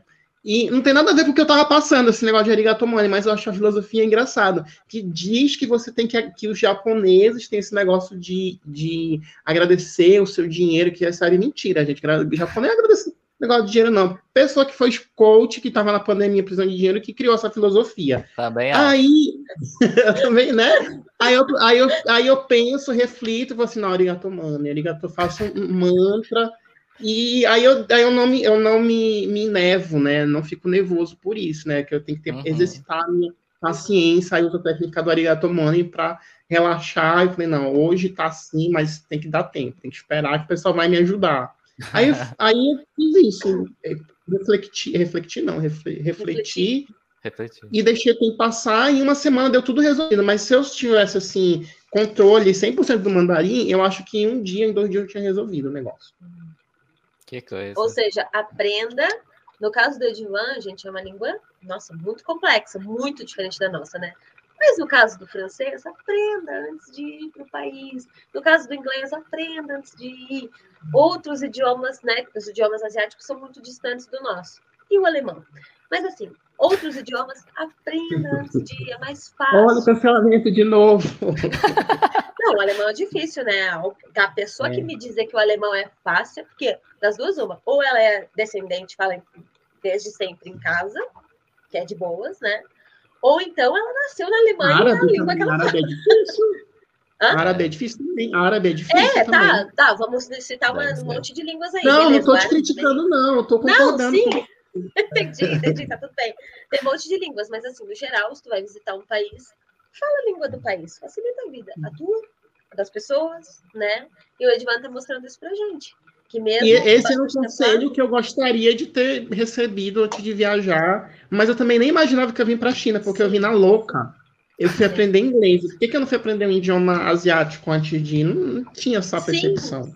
E também a questão de que, como eu falei, é muito distante, né? Um idioma que tu precisa, imagino, de bastante tempo para aprender e desenvolver, né? Não deve ser nada fácil. Ou seja, estou aqui só na admiração, porque né, mandarim não é para não é para é qualquer um, gente. É chique, chique. Muito chique, muito fino, Sim. achei fino. Vamos aqui para a próxima mensagem. Essa é da Alice de Sydney. Ela é brasileira que mora em Sydney, na Austrália. Ela mandou essa mensagem pelo nosso formulário de mensagens, né? O link tá aí na descrição do episódio. Ela mandou essa mensagem, a mensagem é assim. Uma amiga minha, a Suziane, que deve, pelo nome deve ser brasileira também, né? Ela não escreveu, é. mas acho que é. Uma amiga minha, a Suziane, que mora numa cidade pequena no interior aqui da Austrália, acordou com um, olha só o bicho, acordou com um lagarto dragão australiano fazendo barulho na cozinha. Ela abriu a porta, o bicho saiu e depois ela achou o cachorro escondido atrás do sofá, com muito medo. Aqui em Sydney é mais tranquilo, só aparecem umas aranhas estranhas, mas é normal. Olha só o perrengue da Alice de Sydney. Como é que é o nome do bicho? É, eu vou colocar na, na tela aí, o bicho chama lagarto dragão australiano. Eu vou até pesquisar aqui. Eu, eu sei qual é. Que é vou colocar para compartilhar. É grande. Eu acho que agora, neste momento, né, algumas pessoas. a cara dele. Algumas pessoas que eu tenho certeza que estão assistindo, que é um é minha mãe e outro é o meu marido. Eles estão assistindo. E aí o que que acontece? É grande. É, gente, é complicado. E aí eu, eu, perdi toda a oportunidade que eu tinha, né? Todo, todo o tratamento que eu estava fazendo para ir para a Austrália com meu marido, porque ele morreu de medo de aranha. E ela falou: Aí ah, na tela, gente, ó. Isso aqui é um lagarto dragão australiano. Esse São bicho aqui lindos, parece né? um dinossauro do Jurassic Park. É, isso, é eu lembrei disso por causa da abertura assim. É. Nossa, eles são lindos. Eu, eu amo lagartos. Amo. É, eles são lindos é de lá e o cá, né? É. Lindos lá longe de mim. Aqui Bem longe. criança, né? Lindos ali. Lindo isso tá forçando a amizade, né? São é. exóticos. Lindos são diferentes. dos outros, né? é isso. É. Mas será que isso é uma coisa fácil de encontrar na cidade que ela mora lá? Então, ela não disse o nome da cidade, mas a amiga dela morava numa cidade do, do, interior, então, né, devia ser perto de mato, não sei. Ela não deu detalhes e foi pelo formulário. Não tinha, não tinha o contato dela para perguntar de volta. Ah, provavelmente Mas, quando você... muito bicho também que entra nos negócios, aranha é, grande eu ia, eu ia perguntar isso. Provavelmente vocês já ouviram que assim, ah, vocês vêm de Manaus, é na Amazônia, então vocês moram com os animais lá. Vocês têm. Vocês já ouviram essa ah, bobagem, né? Sim, né? Vocês, vocês têm uma onça pintada, né? Que é, você não sabe que é, na, é na, no, no Pantanal, na Amazônia. O pessoal dá umas bobagens assim, né? Dá umas coisas assim. Tá? Mas nessa hora a gente fala o quê, né, Ed? A gente fala assim, eu não tenho um cachorro, não, eu tenho uma onça pintada no meu quintal, né? Eu acordo e as araras estão cantando na minha janela. Eu saio de casa e vou pegar um táxi, vou pegar um ônibus, tem um macaco. Tem os macacos. o macaco é o melhor. Eu falo, eu falo isso. E às vezes. Mas, mas eu sinto que também às vezes tem uma. Eu sinto que às vezes tem umas verdades nesse negócio também, né? Porque não é que a pessoa vai abrir o, o, o né, a, a, porta da casa dela e vai ter ali a selva, a manada de mande passando ali na, na porta da pessoa. não é assim. Né? Quando eu era criança, que faz um tempinho, as pessoas tinham muito essa coisa assim de ter animais selvagens próximos. Hoje em dia até um Ibama que, que não permite. Então tinha muita arara, macaco. Então, por exemplo, é, é, é, próximo a mim tinha isso, mas não era uma, uma realidade de todo mundo do Amazonas, entendeu? Mas eu já vi aranha grande, aranha, aranha cabeluda grande, assim, sabe? hoje, hoje vai ter horror aranha cabeluda grande, gente. Mas aranha assim horrorosa. Vou colocar a classificação desse episódio mais 18 lá no YouTube depois.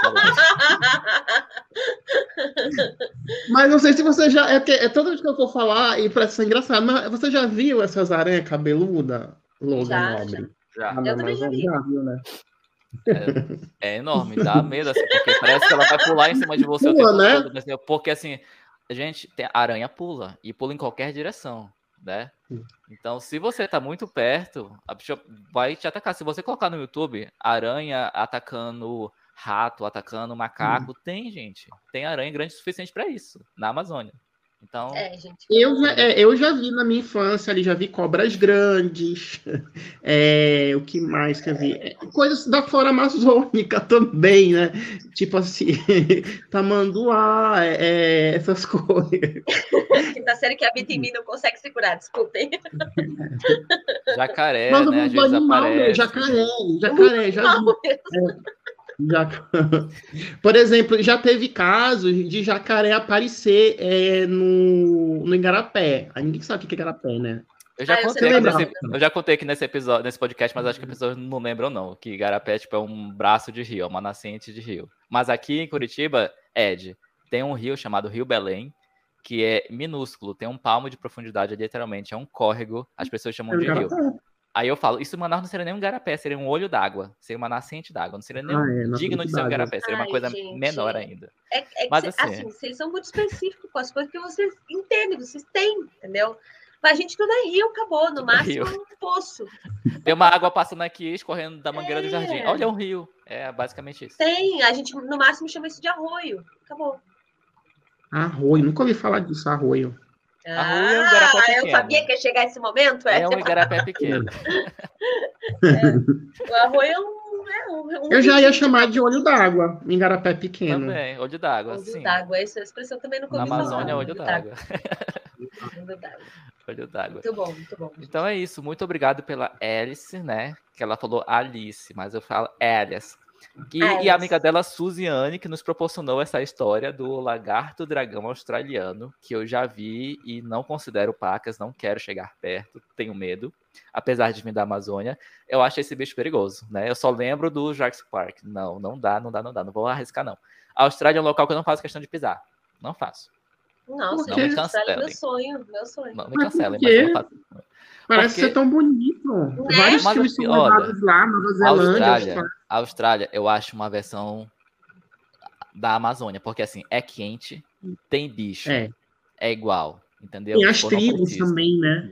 Sim, Os aborígenes. Sim, os os aborígenes. povos Aham. tradicionais, né? Então, assim, eu acho que eu já vi isso em português. Eu não preciso ver isso na versão legendada dublada, né? Com áudio em inglês, que é viver Sim. isso na Austrália. Eu não preciso.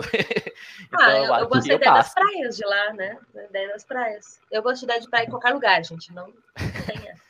Praia, praia praia. praia, conte comigo. Tem outros países que vocês não queiram ver também, que vocês não fazem questão?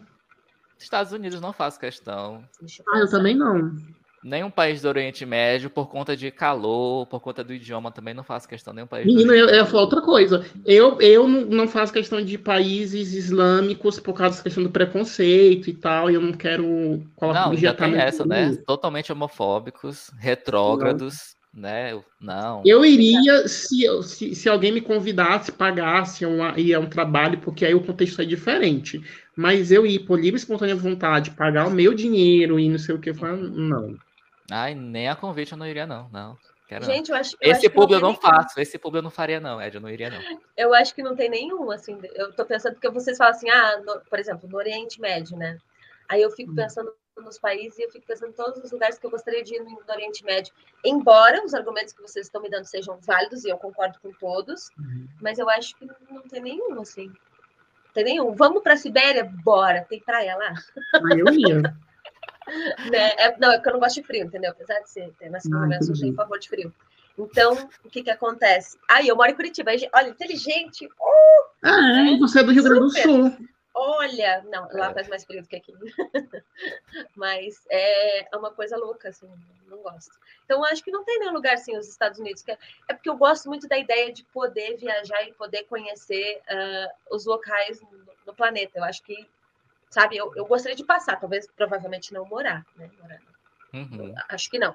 Mas ah, passar, assim, falar, para poder. Mesmo para poder falar mal, entendeu? Para dizer, nossa, fui Você é solteira? Não, eu, eu tenho marido. Ah, tá. Então, então continua com o marido. então. Não vou nem Não, fazer mas pergunta.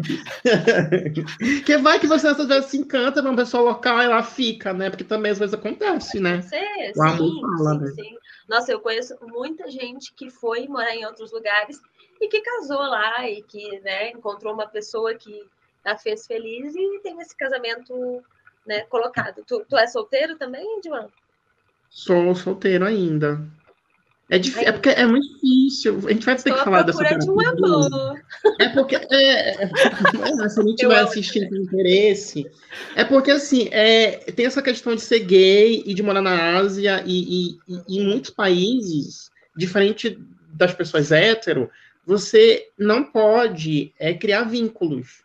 Tipo, vínculos assim, quando você é hétero e você casa, você tem direito ao green card, você pode ter ali uma possibilidade de ficar ali naquele país. Mas quando você é gay, você não tem é, a tua relação ali, você tem que dar teus pulos para ficar, você não vai se confiar nesse, nesse pedestal do visto, né? Ah, vou conseguir green card, uma nacionalidade, para me manter Sim. aqui. Então é mais complicado. E fala que é tudo mais assim, sigilo, essas coisas, sabe? Imagina, imagina. Não é, não é fácil nenhuma, nenhum lugar do mundo, mas eu imagino que em alguns locais, por exemplo, você estava me falando aí da China, seja um pouco mais difícil ainda, né?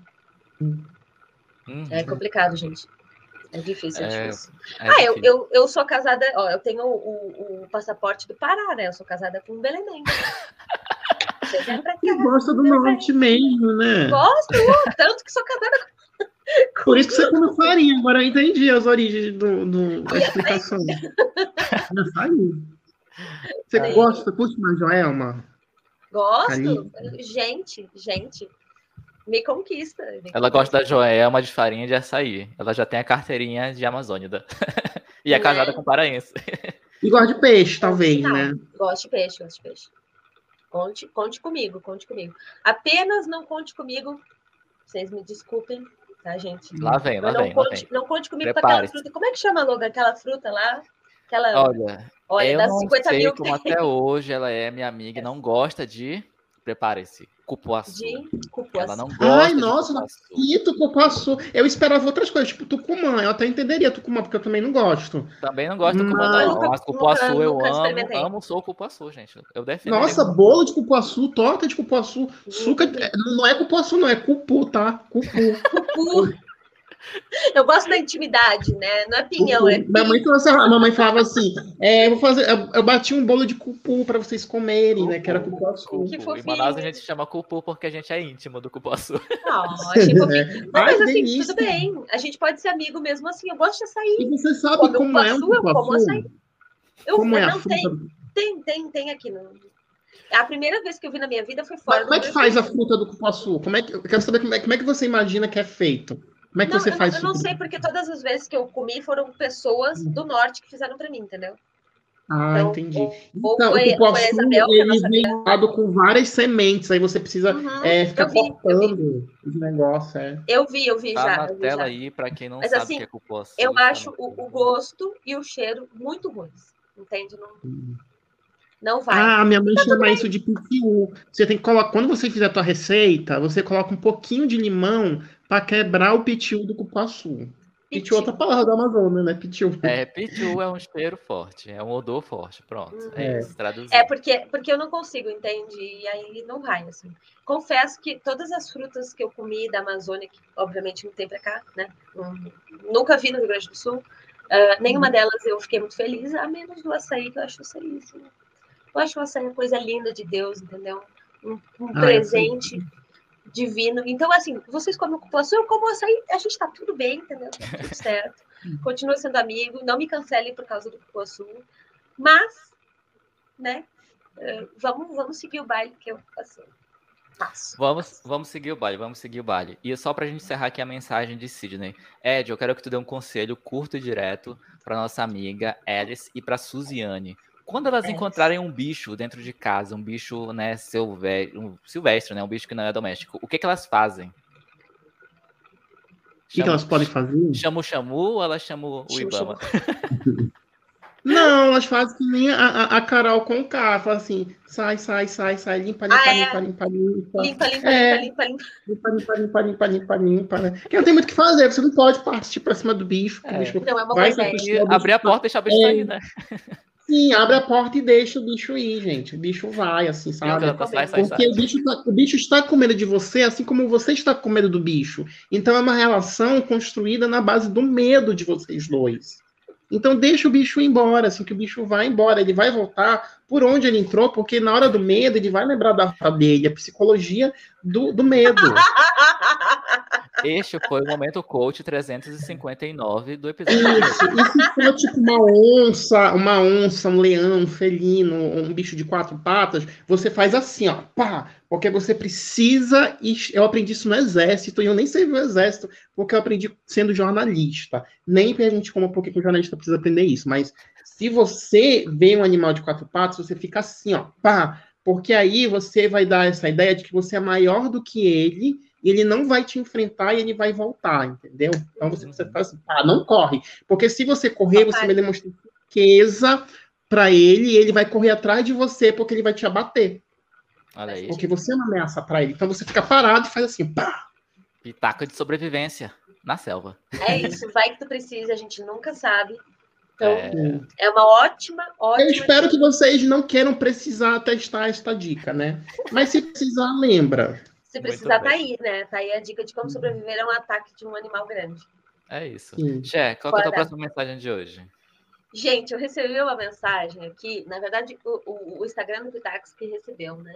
E muitas vezes sou eu que estou por lá eu recebi um, um, podcast dentro do podcast. Deixa eu mostrar para vocês. Olha quanto áudio tem, gente. Olha quanto áudio tem. Aqui. É quase uma terapia, é. né? É quase uma terapia e de histórias aqui do Daniel, lá da minha cidade também. Beijo, Daniel. E o que que acontece? Ele conta pra gente da sua saga de sair do Rio Grande do Sul e ir para assim, Rio Grande do Sul tá aí, né? Beijo. É, e ir para a Europa. Então ele foi para lá, super chique, visitou. Ele trabalha com, com vinhos e com enologia há muitos anos, né? E chique, pessoa chique, é pessoa fina, elegante. É, ele é, ele é. Hum? Olha aí, ele é novo, solteiro? É, não, eu tô assim, só perguntando assim, detalhes, assim, que eu acho que são detalhes importantes no contexto social do, da, da história. Claro, claro, entendo. O que que eu, acontece? como ouvinte, gostaria de saber. Ele é novo, solteiro, eu tenho WhatsApp. Eu acho, eu acho que na época ele não era. Hoje eu sei que ele não, ele não é. Mas eu acho que na época ele era solteiro. Não tenho certeza. Vamos conferir que eu vou tentar colocar o áudio aqui para vocês, porque olha, gente, foi uma saga desse áudio, a coisa do inferno, o, o, o Mercúrio, já tinha esquecido o nome do planeta. O Mercúrio retrógrado não estava ajudando a gente. Então vamos lá. Vamos ver se eu consigo colocar o áudio aqui para vocês chegar pertinho assim. E se vocês me, me falem se vocês estiverem ouvindo muito bem, tá? Vamos tentar lá. Peraí, que a Cira aqui resolveu conversar comigo. Bom, eu estava vendo a propaganda de vocês agora e aí vi que o Logan comentou que morar também, mesmo dentro do país, é, é morar no exterior, né? Uh, eu saí do Rio Grande do Sul muitos anos atrás e fui morar em São José dos Campos, em São Paulo.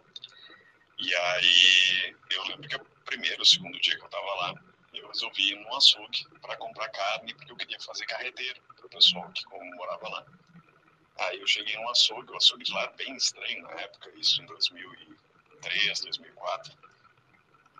O açougue de lá era todo super embalado, com isopor, com plástico filme e tudo mais, coisa que aqui no Rio Grande do Sul era só papel pardo e no máximo um saquinho. Né? Aí eu cheguei lá e disse pro açougueiro, disse, ah, eu queria um pedaço de carne para fazer carreteiro fazer um molho. Me olhou assim, disse, é, tá, o senhor quer que corte em bife? Aí eu disse, não, não, não corta em bife, porque eu vou cortar ela em cubinho, eu quero fazer um molho para fazer o carreteiro, um arroz com molho. Então faz ela cortada, só corta um pedaço da carne. Aí o rapaz me olhou, parou de novo tá, o senhor quer que corte em bife? É, não, cara, eu quero um pedaço de carne para mim fazer picado, vou fazer um molho, carreteiro, um arroz e tal. Aí o rapaz, tá, tudo bem. Saiu, entrou numa pecinha, assim, para trás, para a quadra do açougue em si. Passou um tempo, o cara me entregou o pacotinho todo embalado, com plástico filme na volta e tudo mais. E entregou, eu disse, ah, deu tanto. Paguei, fui embora. Qual não foi minha surpresa? Quando eu cheguei em casa, sim, ele havia cortado em bife, ele não tinha entendido que não era para cortar em bife. Então, assim, é, esse foi uma das primeiras histórias uh, estranhas, assim, fora do Rio Grande do Sul. Para a gente é muito estranho quando as pessoas, uh, para comprar alguns tipos de carne, por exemplo, costela. São Paulo, é porque a gente não, não sabia qual era, o, qual, era, qual era a parte da, do boi que ele queria carne, eu acho, né? É, e ele não, não sabia qual era o formato que ele queria. Ele queria cortar em cubos um pedaço. Ele queria um pedaço de carne. E aí Como se fosse moço... uma estrogonofe, né? Isso, isso. Às hum. vezes o estrogonofe vai em tirinha, mas pode ser em cubinhos também, né? Mesma ideia. Vocês já comeram um arroz de carreteiro? Sei nem o que, que é. Deixa eu procurar aqui no Google Imagens. O, o Logan provavelmente não, porque eu sei que o Logan não come carne, né? E aí, isso basicamente é um. É enfia a carne no espeto e é isso, basicamente, nossa comida, né?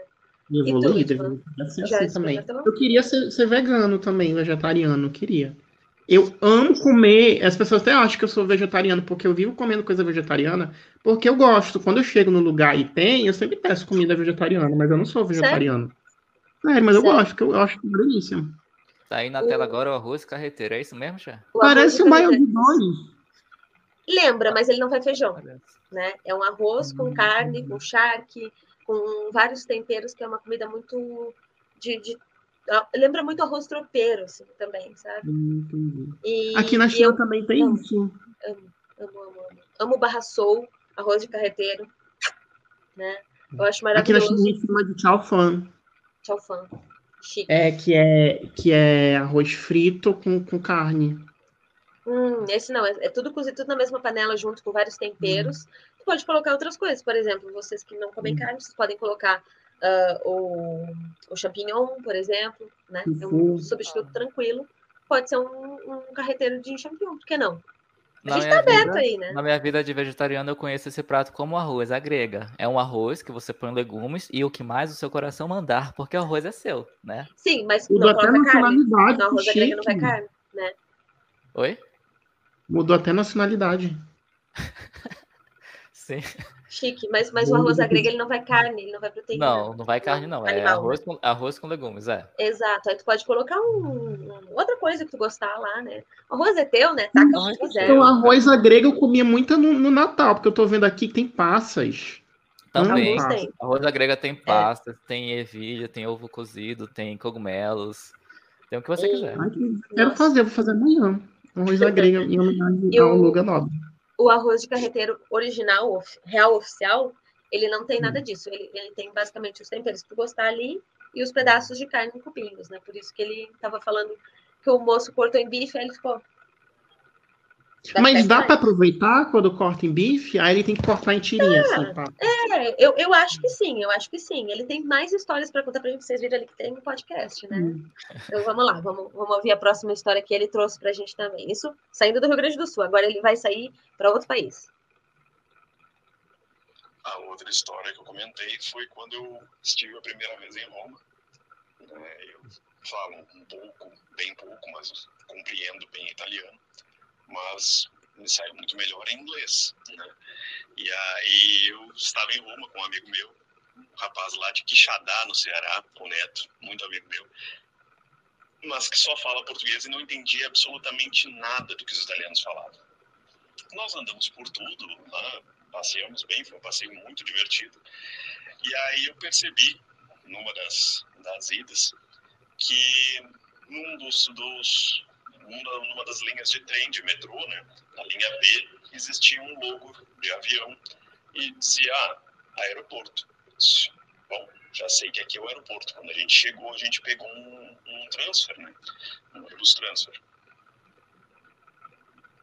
Aí eu salvei aquilo na minha memória. Eu disse, bom, tem a linha B do metrô que desce dentro do aeroporto. A gente não precisava ter pego um transfer, tudo mais. Seguiu, passou o tempo, a gente viajou bastante.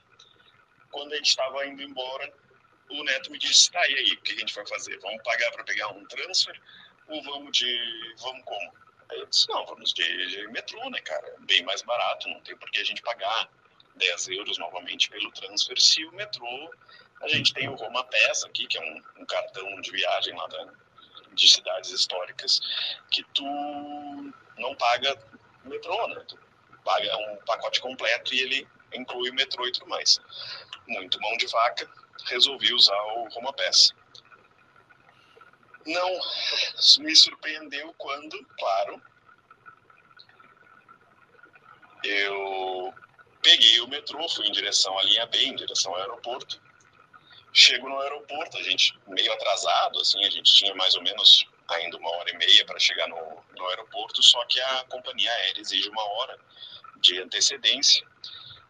Estamos nós lá na linha do metrô, descemos ao aeroporto e o Neto só indo comigo, afinal era eu que estava entendendo o que estava acontecendo. Fui com ele, né? Quando a gente desceu, entrou, entrou rumo ao aeroporto, eu olhei e disse, opa. Ele, ah, o que que houve? Eu disse, cara, deu ruim. Ele disse, por quê? O que que houve, cara? Eu disse, tchê, esse não é o aeroporto que a gente veio. E como não? Mas como assim no aeroporto? Ué, no aeroporto de Roma. Eu disse, cara, não, simplesmente não é o aeroporto que a gente veio. E agora? Eu não, não sei o que fazer, né? Me deu um absoluto branco na hora. Ocorre que, assim, Roma tem dois aeroportos. Nenhum em Roma, são cidades vizinhas. O Ciampino e o Fiumicino. O Fiumicino é o, o o aeroporto mais próximo né, da, da cidade de Roma e é o que é ligado a esse essa linha B do metrô. O Ciampino, que era o aeroporto que a gente deveria estar, fica muito longe, muito longe do aeroporto da estação de metrô que a gente estava. Né? Fica quase uma hora de distância. E a gente estava faltando uma hora para o embarque. E aí eu me bateu um certo desespero, assim, literalmente um desespero, porque eu disse, agora, cara, a gente vai perder o voo. O nosso voo tinha sido super barato. A gente pegou um voo para ir assistir um show do Slash em Roma. O voo tinha saído 10 euros. Um voo na hora sairia cerca de 250 euros. Aí a gente, eu me olhei, tinha uma menina perto, assim, tinha uma linha de trem ali, que é a estação de trem também fica nessa mesma uh, estação de metrô e aí que levava até o aeroporto Champino, que era o certo. Só que eu disse, cara, eu não sei quanto tempo demora para ir até lá, né? Aí eu vi uma menina, né, perto, parecia simpática, assim, só com uma mochilinha nas costas, eu cheguei para ela tentando falar em italiano e disse, olha, eh, a gente deveria estar no aeroporto Ciampino, mas a gente está perto do aeroporto Fiumicino. Como é que eu chego lá em Ciampino? Eu, eu realmente não sei quanto tempo demora, não sei como chegar lá. E aí a menina começou a me explicar que o aeroporto Ciampino era muito longe, que o trem ainda ia demorar a partir, mas que ele levava cerca de uma hora para chegar lá, e isso não ia dar tempo da gente embarcar. E aí o desespero foi aumentando, foi aumentando, foi aumentando. Então eu cheguei, olhei né, para ela e disse, tem comecei a ir para o meu idioma mais seguro naquele momento, que era o inglês, e tentei explicar tudo de novo, que a gente precisava chegar em menos de uma hora no aeroporto, senão a gente ia perder nosso avião, e que a gente estava apavorado, como é que a gente ia chegar. E a menina me olha, dá um sorriso e diz, eu não falo inglês, eu sou na Itália. Aí eu disse, opa, ela não fala inglês. E eu não faço mais ideia do que eu estou tentando falar em italiano.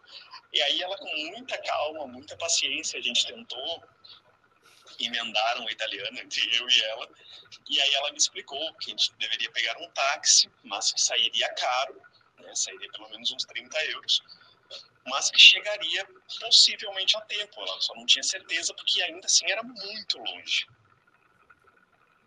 Aí nós chegamos no ponto de táxi, né? E o táxi tinha um indiano né? Desculpem, parece xenofobia, mas parecia o Apu dos Simpsons. E ele falando um italiano muito, muito, muito misturado, assim, e a gente não entendia nada. Aí eu tentei falar para ele que inglês, em inglês, claro. Que eu disse, cara, a gente precisa chegar muito rápido no aeroporto, rápido mesmo, porque a gente tem muito menos de uma hora para chegar lá. Então voa. Aquele italiano, aquele indiano nos olhou, sorriu. Ele estava num Mercedes, né? Um Mercedes é, estilo caravana, assim caminhonete. E aquele cara acelerou, cara, acelerou, acelerou, acelerou na estrada e ele ia batendo 150, 160, 150, 160. E o Neto, esse amigo meu, dizia: Daniel, tá muito rápido, cara. Esse cara tá voando, Daniel, qual é a velocidade que esse cara tá? Fica tranquilo, Neto, é só a sensação. Esse cara tá a 100, 100 por hora, tá 90, 100 por hora. Enfim, a história é longa, mas a gente conseguiu chegar a tempo foi super apavorante, mas a gente chegou a tempo. Chegamos no aeroporto, chegamos no avião, tinha um cara que era um ex-BBB, que eu não fazia ideia de quem era, e o Neto começou a pedir para eu tirar foto junto com o cara, para ele tirar foto dele junto com o cara. E eu olhei e disse, cara, quem é esse cara?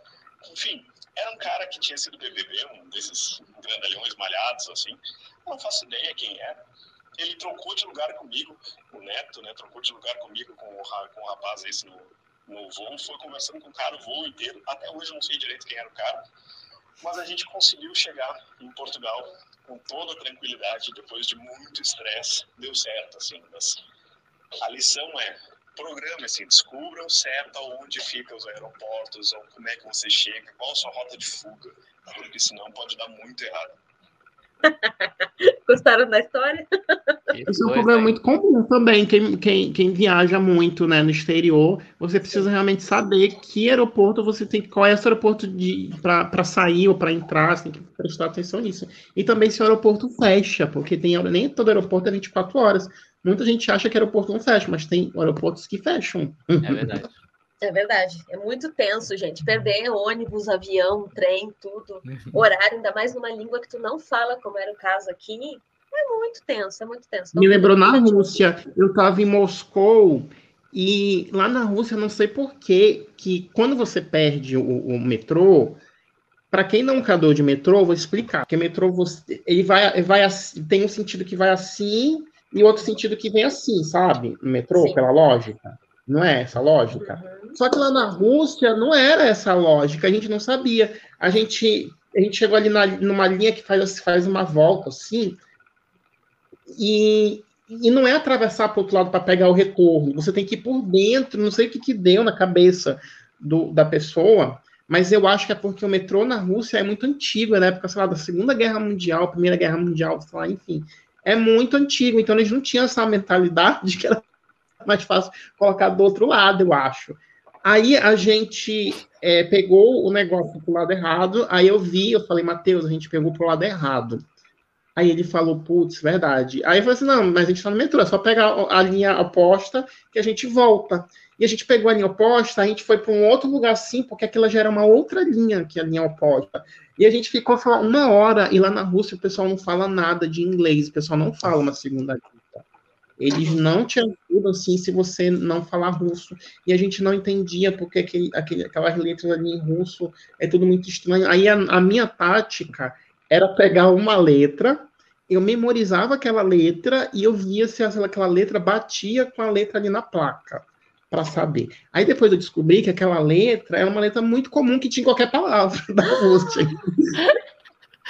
Ah, que coisa. Gente, gente, é muito, é muito babado essas histórias, então a dica que fica é tomem cuidado e tentem falar o idioma do, do lugar que vocês estão, né? Se ele não tivesse. A guarda ali... lá da Rússia, sim, não tinha paciência com a gente. Ela, ela meio que tipo, deixou a gente falando sozinho, porque ela não tinha paciência para ela falou, sim. vocês, cada um com seus problemas, dá licença. Vocês que lutem, em russo. Vocês, é. Sim, vocês imaginam o que, que teria acontecido, eles teriam perdido o voo, né? Se ele não falasse um pouquinho que fosse do italiano ali, que já ajudou bastante, né? Então, é complicado essas histórias, gente. Nessa linha aí de, de perrengues internacionais em viagens, a última mensagem que eu vou ler para vocês é bem curtinha. É da Simone. Ela deu até título para a mensagem dela. Veio pelo Instagram, ela escreveu assim, ó. Perrengue chique, dois pontos. Depois que perdi minha bolsa, e carteira, e passaporte, e dinheiro no Vucu Vucu do metrô de Nova York, eu nunca mais andei com o documento original na minha vida. Agora é tudo xerox colorido, autenticado em cartório. O documento original, quando eu viajo, fica no hotel. A bolsa era Chanel falsa, da 25 de março, mas era linda e eu gostava dela. Beijos de São Paulo, adoro vocês. Mandem beijo para minha mãe Carlinha. Beijo, Carlinha. Beijo, beijo Carlinha, beijo, Simone. beijo, Bolsa. Menino, deixa eu te contar que nessa viagem da Rússia, eu perdi meu Samsung. E que, que achou esse celular, gente viu cada coisa naquele celular de, de vídeo, de nudes, de coisa que eu estava recebendo dos aplicativos, que, que que a pessoa deve ter ficado assim, horrorizada de tanto. E até falei, Matheus, eu estava mais preocupado pelos vídeos que tinha lá. E, não era vídeo meu, tá, gente? Era, era de outras pessoas. os nudes do pessoal ficar tudo jogado ali, na, é. ali é, em São Petersburgo. São Petersburgo, sim. Não, gente, é complicado essas coisas aí, né? Então, fiquem de olho e tomem ah, cuidado. Como ela assim, conseguiu perder, né? Fica aí a pergunta, né? Ela deixou tudo na bolsa e esqueceu a bolsa? É, pela Às mensagem dela né? aqui, tava tudo dentro da bolsa, ó. Ela escreveu assim, ó. Depois que eu perdi minha bolsa e carteira e passaporte e dinheiro no Vucu Vucu do metrô de Nova York, deve ter sido, né, na multidão, entrando Sim. e saindo do metrô, alguém levou a bolsa, ou a bolsa encostou em algum Isso. lugar e prendeu, ela não viu. Ela perdeu a bolsa com tudo dentro. E a dica que ela dá é você fazer cópia autenticada colorida em cartório dos seus documentos, né? Principalmente do Mas nem passaporte. todo país aceita a cópia, o- a cópia do- Não, do- dos nem todo documentos, país porque, porque tá, não, tá, não tá em inglês, não tá em nada, a pessoa vai ver que documento é esse que não é válido. É. Pode te dar Aí- até em cana. Mas nem todo, segue, nem todo ó, país precisa. Por exemplo, aqui na China você não precisa andar com as cópias. Você deixa os teus documentos num hotel ou no, dentro da tua mala e sai, porque você não vai precisar do teu, do teu passaporte aí. Aí É. depois é uma função para fazer, né, gente? Para refazer Imagina. tudo. Nossa, deve ser um perrengão, né? Aí, ó, sigam aí o, a, siga da, a- sigam a dica da Simone e do Edvan, né? Deixem o seu passaporte no hotel. Andem ou com a cópia ou não anda, né? Com a cópia. Deixa, mas deixa tudo no hotel, né? Anda só com cartão de crédito e dinheiro, né? Pronto. Vai lá no grupo do Facebook. principalmente dinheiro, porque tem muito lugar que não aceita. pergunta. É, e pergunta assim, "Ei, nesse país, eu posso andar com a cópia? Precisa andar com o documento? Aí a pessoa vai te É. falar se precisa ou não. é. Pesquise na internet. Pesquise. E o andem com dinheiro local, porque o cartão de crédito não é aceito em muitos lugares no mundo. É verdade. Principalmente na Europa. Eu sei que tem vários lugares que eles não aceitam cartão de crédito, porque eles não são obrigados, ninguém é. Então, ande com dinheiro. Né? Lá pode, e tu vai correr menos risco de ser assaltado, como a gente. né, Ai, deixa eu fazer uma pergunta, Sé. Tá? Lá na França, o pessoal não gosta de ouvir inglês? É, digamos que gostar uma coisa que eles amam, assim, porque eles têm uma treta histórica lá, umas milhões de tretas históricas com a Inglaterra, né? Então, Uhum. eles têm uma, uma questão muito séria. E também a, a colonização cultural dos Estados Unidos, né? Colocamos assim entre aspas, porque eles não são muito fãs. Então, por exemplo, o McDonald's, ele funciona lá para os turistas, porque os franceses não são muito fãs, não gostam, entende? Eles gostam de uma comida um pouco mais natural, mais tipicamente francesa e menos americana, né? Baguete. É, então eu já sei que em alguns outros países também funciona da mesma maneira. Então, o que, que eu recomendo? Fale inglês na Inglaterra, né? Português em Portugal mesmo, com português brasileiro, né? Use, tente aprender um pouquinho do italiano para ir para a Itália, um pouquinho de francês para ir para a França, nem que seja um pouquinho. Aquelas palavras básicas, assim, já vão te ajudar muito. Não precisa falar como um francês, mas né, aquele, aquele merci beaucoup, aquele bonjour e vários outros termos lá. Inclusive, se você precisar de ajuda, vai lá no meu perfil que tem um monte de dicas Quanto sobre isso. tempo que a pessoa consegue aprender um francês para aprender o básico para viajar? Hum, muito rápido, muito rápido. Porque o Logan pode dizer isso melhor, porque ele aprendeu recentemente, está aprendendo Uhum. francês, né? Mas é muito rápido, o francês é uma língua muito parecida com o português. Isso Muito. ajuda muito na hora de aprender. Então, assim, eu tenho alunos que em três meses eles estão. A gente está fazendo a aula toda em francês. É possível. É É uma possível. língua muito rápida. E tem alunos que, claro, leva cada um tem seu período, né? Leva mais tempo. Mas assim, não passa de seis meses a gente fazer a aula toda em francês. Uma outra língua que é muito parecida com o português, né? Isso ajuda muito. Então, é mais, Eu- é mais olha, assim, tranquilo. Eu, eu como aluno, eu acho que assim, para viajar, não para morar no país, só para viajar, para falar as coisas em restaurante, em loja, em hotel, em táxi, etc. Eu acho que se você estudar duas, se você tiver duas horas de aula com um professor, com no curso, que seja, e duas horas você estudar por conta própria, né, quatro horas de estudo por semana, eu acho que em três, quatro meses você já tem um nível de francês suficiente para você não passar fome numa viagem. Menos, menos. Se tu estudar bastante, tu consegue ficar até menos. Ó, até, até mais rápido, até mais rápido. Porque É. o francês eu acho que é 75% de semelhança com o português, não é isso, chefe? Exato.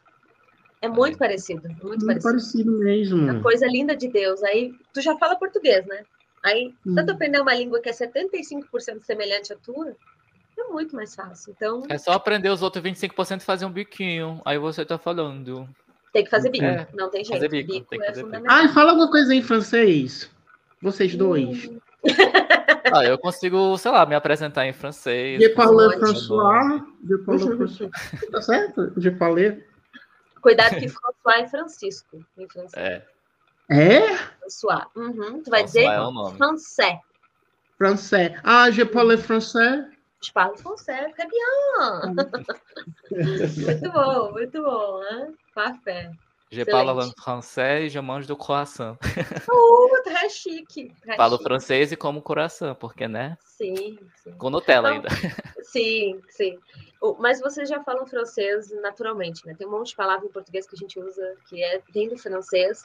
Então, sei lá, marquise, sutiã, abajur, né? Muitas coisas, muito, muitas, nem pode imaginar vem do francês. Quando usa a expressão tete a tete, é uma expressão francesa, cabeça com cabeça. Quando tu fala ah, pra cima de moi, moi, pra cima de mim, né? Do francês. Burlesque, burlesque, cabaré, cabaré francês, burlesque, cabaré francês? Cabaré, cabaré, muito bom, que é o cabaré. Ótimo. praticamente nativo. É isso. Praticamente nativo. É. Muito bom, muito bom. Gente, eu, eu preciso, ó, eu agradeço imensamente a presença do Edvan aqui, mas eu preciso sair porque eu tenho um compromisso agora, daqui a pouquinho. Eu preciso muito sair. Então, por favor, Ah. Logan, gostaria que tu terminasse o, episódio aqui pra gente. Edvan, muito obrigada, tua presença é maravilhosa, tu é maravilhoso. Né? Vamos, vamos se encontrar. se Bonito pra caramba, Brasil. todo Bonito pra natural. caramba, todo natural. né? Vamos se encontrar se tu vier no Brasil. Espero te visitar na China, porque eu preciso né, visitar. Muito obrigada pelo teu convite, tu é um amorzinho. Eu adorei o nosso papo aqui. Mas eu realmente preciso sair porque eu tenho um outro compromisso agora. Bem, Mas, gente, muito obrigada por todos vocês, todos que vieram aqui, vocês são os, os amores. E eh, a gente se vê no próximo Pitacos Podcast. Logan, por favor, encerra esse episódio maravilhoso pra gente. Não esqueçam de ir lá no Instagram, ver o meu Instagram, aprender um pouquinho sobre francês. Tem um monte de conteúdo lá, tem minha filha bonita ali, observe minha filha, amorzinho, bem fofinha. É muito fofinha, mas vamos lá. Enfim, tem tudo lá, um monte de dicas e mais de duas horas de conteúdo de graça, lá para te de aula de graça, ah, no IGTV, né? O falecido IGTV. Lá, conteúdo para ti, então aproveita o francês lá, né? E vamos arrasar, porque o francês é, é prático para tu aprender, certo? Beijo, gente. Muito obrigada, viu? Até mais, Xé. Tchau, tchau.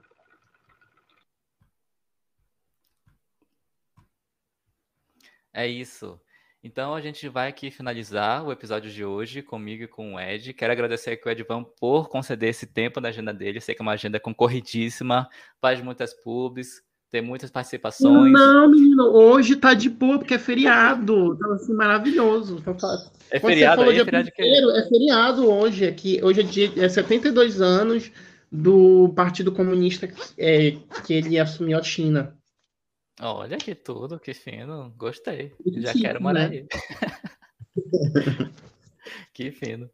E Ed, é, para as pessoas que não te conhecem, para a audiência aqui do Pitacos Podcast, que te ouviu, que te conheceu, que te viu hoje, gostou de ti, simpatizou, os planetas se alinharam, a pessoa quer saber onde ela pode te seguir. A gente falou que, que você tem um canal no YouTube. Eu queria que você falasse com suas palavras, né, o que, que você faz nesse canal do YouTube, além de sucesso. O que, que você faz? Olha, eu tento fazer de tudo um pouco. Lá eu cozinho, lá eu ouço os problemas das pessoas. Eu também falo de, de coisas mais 18 também, nos finais de semana. Lá eu falo sobre muita coisa de cultura asiática, porque eu adoro. Então, é um monte de coisa que eu falo é uma, é uma, é uma loucura lá. Então, é, se você quer conhecer mais coisas da Ásia, vai lá no meu canal, porque tem muitas histórias da Ásia. Então, tem histórias dos japoneses do Japão, da- dos coreanos da Coreia. Pode ser também coreanos do Brasil também, dos chineses da China, chineses de outros países da, da Ásia. Então tem muita coisa. Ah, e também tem, eu tô vendo ali, lembrei, é tanta coisa que eu falo no canal que eu esqueço. também tem casos criminais também. Eu sempre tô falando de Isso. casos criminais que aconteceram na Ásia ou com asiáticos ao redor do mundo. Então, tipo, é o primeiro canal do YouTube focado nisso só. Agora surgiram outros, mas original sou, sou eu. Sou Joe Moir. Eu já até pedi para tu falar sobre isso, né? Sobre o- a, a tua série de vídeos Ásia Criminal, que parece assim um documentário da Netflix que você pesquisa sobre as coisas que aconteceu, sabe- sabe-se lá quantas décadas, e você consegue resgatar essas informações nos mais diversos idiomas e passa isso pra gente em vídeo. Eu acho esse trabalho muito bacana, né? Trabalho de jornalista, Nossa, né, querido? Jornalista formado federal faz né? isso, né? Graças ao grupo tradutor que me ajuda. Porque tem muito idioma que eu não entendo. Sei lá, idioma lá italiano, tailandês. Aí eu vou, pesquiso, vou nos fóruns, dá, dá um trabalhão. Levo quase. Tem casos que eu levo quase uma semana pesquisando, porque eu preciso, às vezes, de ajuda das pessoas para poder traduzir determinadas coisas e, e entender o contexto, né? Para ver se. Por que, que a pessoa matou a pessoa desse jeito, sei o que, que. às vezes é complicado entender o contexto de como aconteceu o negócio. Uhum. Então é muito, é muito tenso. Os casos também é, é complicado também, né? Imagino. E para as pessoas que não te conhecem, que talvez achem assim que você falando, ai, tu viajou para tal país, mora na China, não sei o quê, tem canal no YouTube, é uma pessoa influencer, famosa. As pessoas talvez achem que você veio de uma família rica e é bancado pelos pais para estar tá aí na China. Tu é bancado por alguém, tu trabalha, conta pra gente. mesmo pelo governo da China aqui, não tô ficando. eu trabalho, eu trabalho muito não nasci em berço de ouro, coitado, né? e eu trabalho de segunda a sexta-feira e também de noite no YouTube, fazendo vídeo, gravando essas coisas. É isso, gente. É uma vida muito sofrida, assim. Eu não ganho lá essas coisas, mas a gente tá aí, né? Sobrevivendo. Muito bem. E além do YouTube, onde é que mais você está? Onde as pessoas podem te encontrar? Eu tô no Instagram e tô no Twitter e, e, eu basicamente posto a mesma coisa, só que lá no, no, Twitter eu posto mais notícias e no meu Instagram eu posto notícias e também mostro um pouco do meu dia a dia ali na conversando com as pessoas, comentando sobre os babados, que às vezes nem, nem não necessariamente tem a ver com a Ásia, mas comentando as coisas que, que eu vejo, né? Uhum. Então, Isso se você quiser seguir o Ed, o canal dele tá aparecendo aí na tela para você que está acompanhando a live. É beijing.boy, né? E inclusive eu vou deixar aí na descrição do episódio o canal dele no YouTube, o perfil no Instagram e a conta do Twitter. Olha esse gatinho fofinho aqui, que bonitinho. É um dos meus gatos, é o Artemis, que ele tá amando tá com esse. ele odeia essas roupas que eu coloco nele. Ele deve estar com uma cara assim: o que que eu fiz para esse humano para eu merecer essa humilhação? ai, ai. Ok, então é isso, Ed. Oficialmente, muito obrigado por participar do Pitacos Podcast. Adorei ter você aqui. A Chat também já virou sua fã. Eu imagino que a audiência do Pitacos Podcast, nossos Pitakers, né? A nossa fanbase, também já virou sua fã. Pitaqueiros. Vai seguir. Pitaqueiros, né? Porque tem os tamanqueiros e os pitaqueiros. Pitaqueiros. Os pitaqueiros, eu acho que gostaram muito de você também e vão te seguir aí. E eu espero uhum. que você faça muito mais sucesso ainda do que você já vem fazendo nessa internet, porque você é uma pessoa que nasceu para brilhar, nasceu para fazer sucesso e você acho que está no caminho certo, você não acha? Eu acho. Dependendo de mim, eu já estaria fazendo sucesso, mas às vezes não depende de mim o negócio, né? Mas a gente está aí batalhando, né? Muito bem. É isso. Então, gente, a gente se vê agora na próxima quinzena, porque agora o Pitax Podcast não é mais semanal, ele é quinzenal.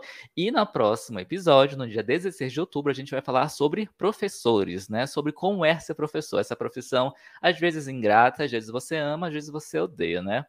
E a gente vai ter uma participação, assim como o Ed, internacional. Uma participação, a pessoa vai vir dar uma dica para vocês ela vem da Europa, essa pessoa que vai participar com a gente aqui.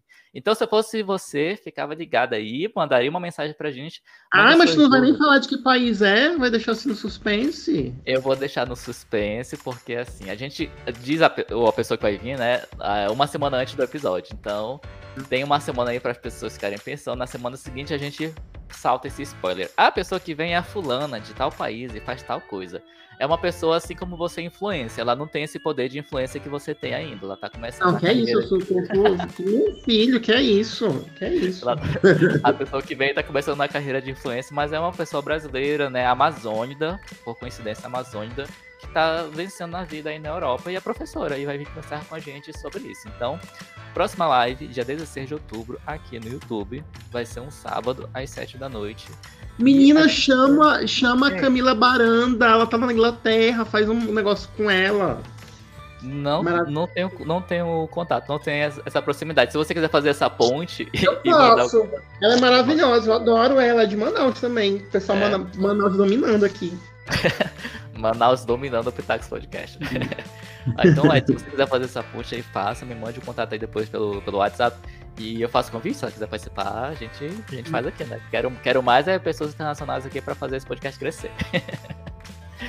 é isso, gente. Então a gente se vê dia 16 de outubro, às 7 horas da noite, aqui no Pitacos Podcast. Eu vou ficando por aqui. A gente se vê. Até mais. Tchau. Tchau.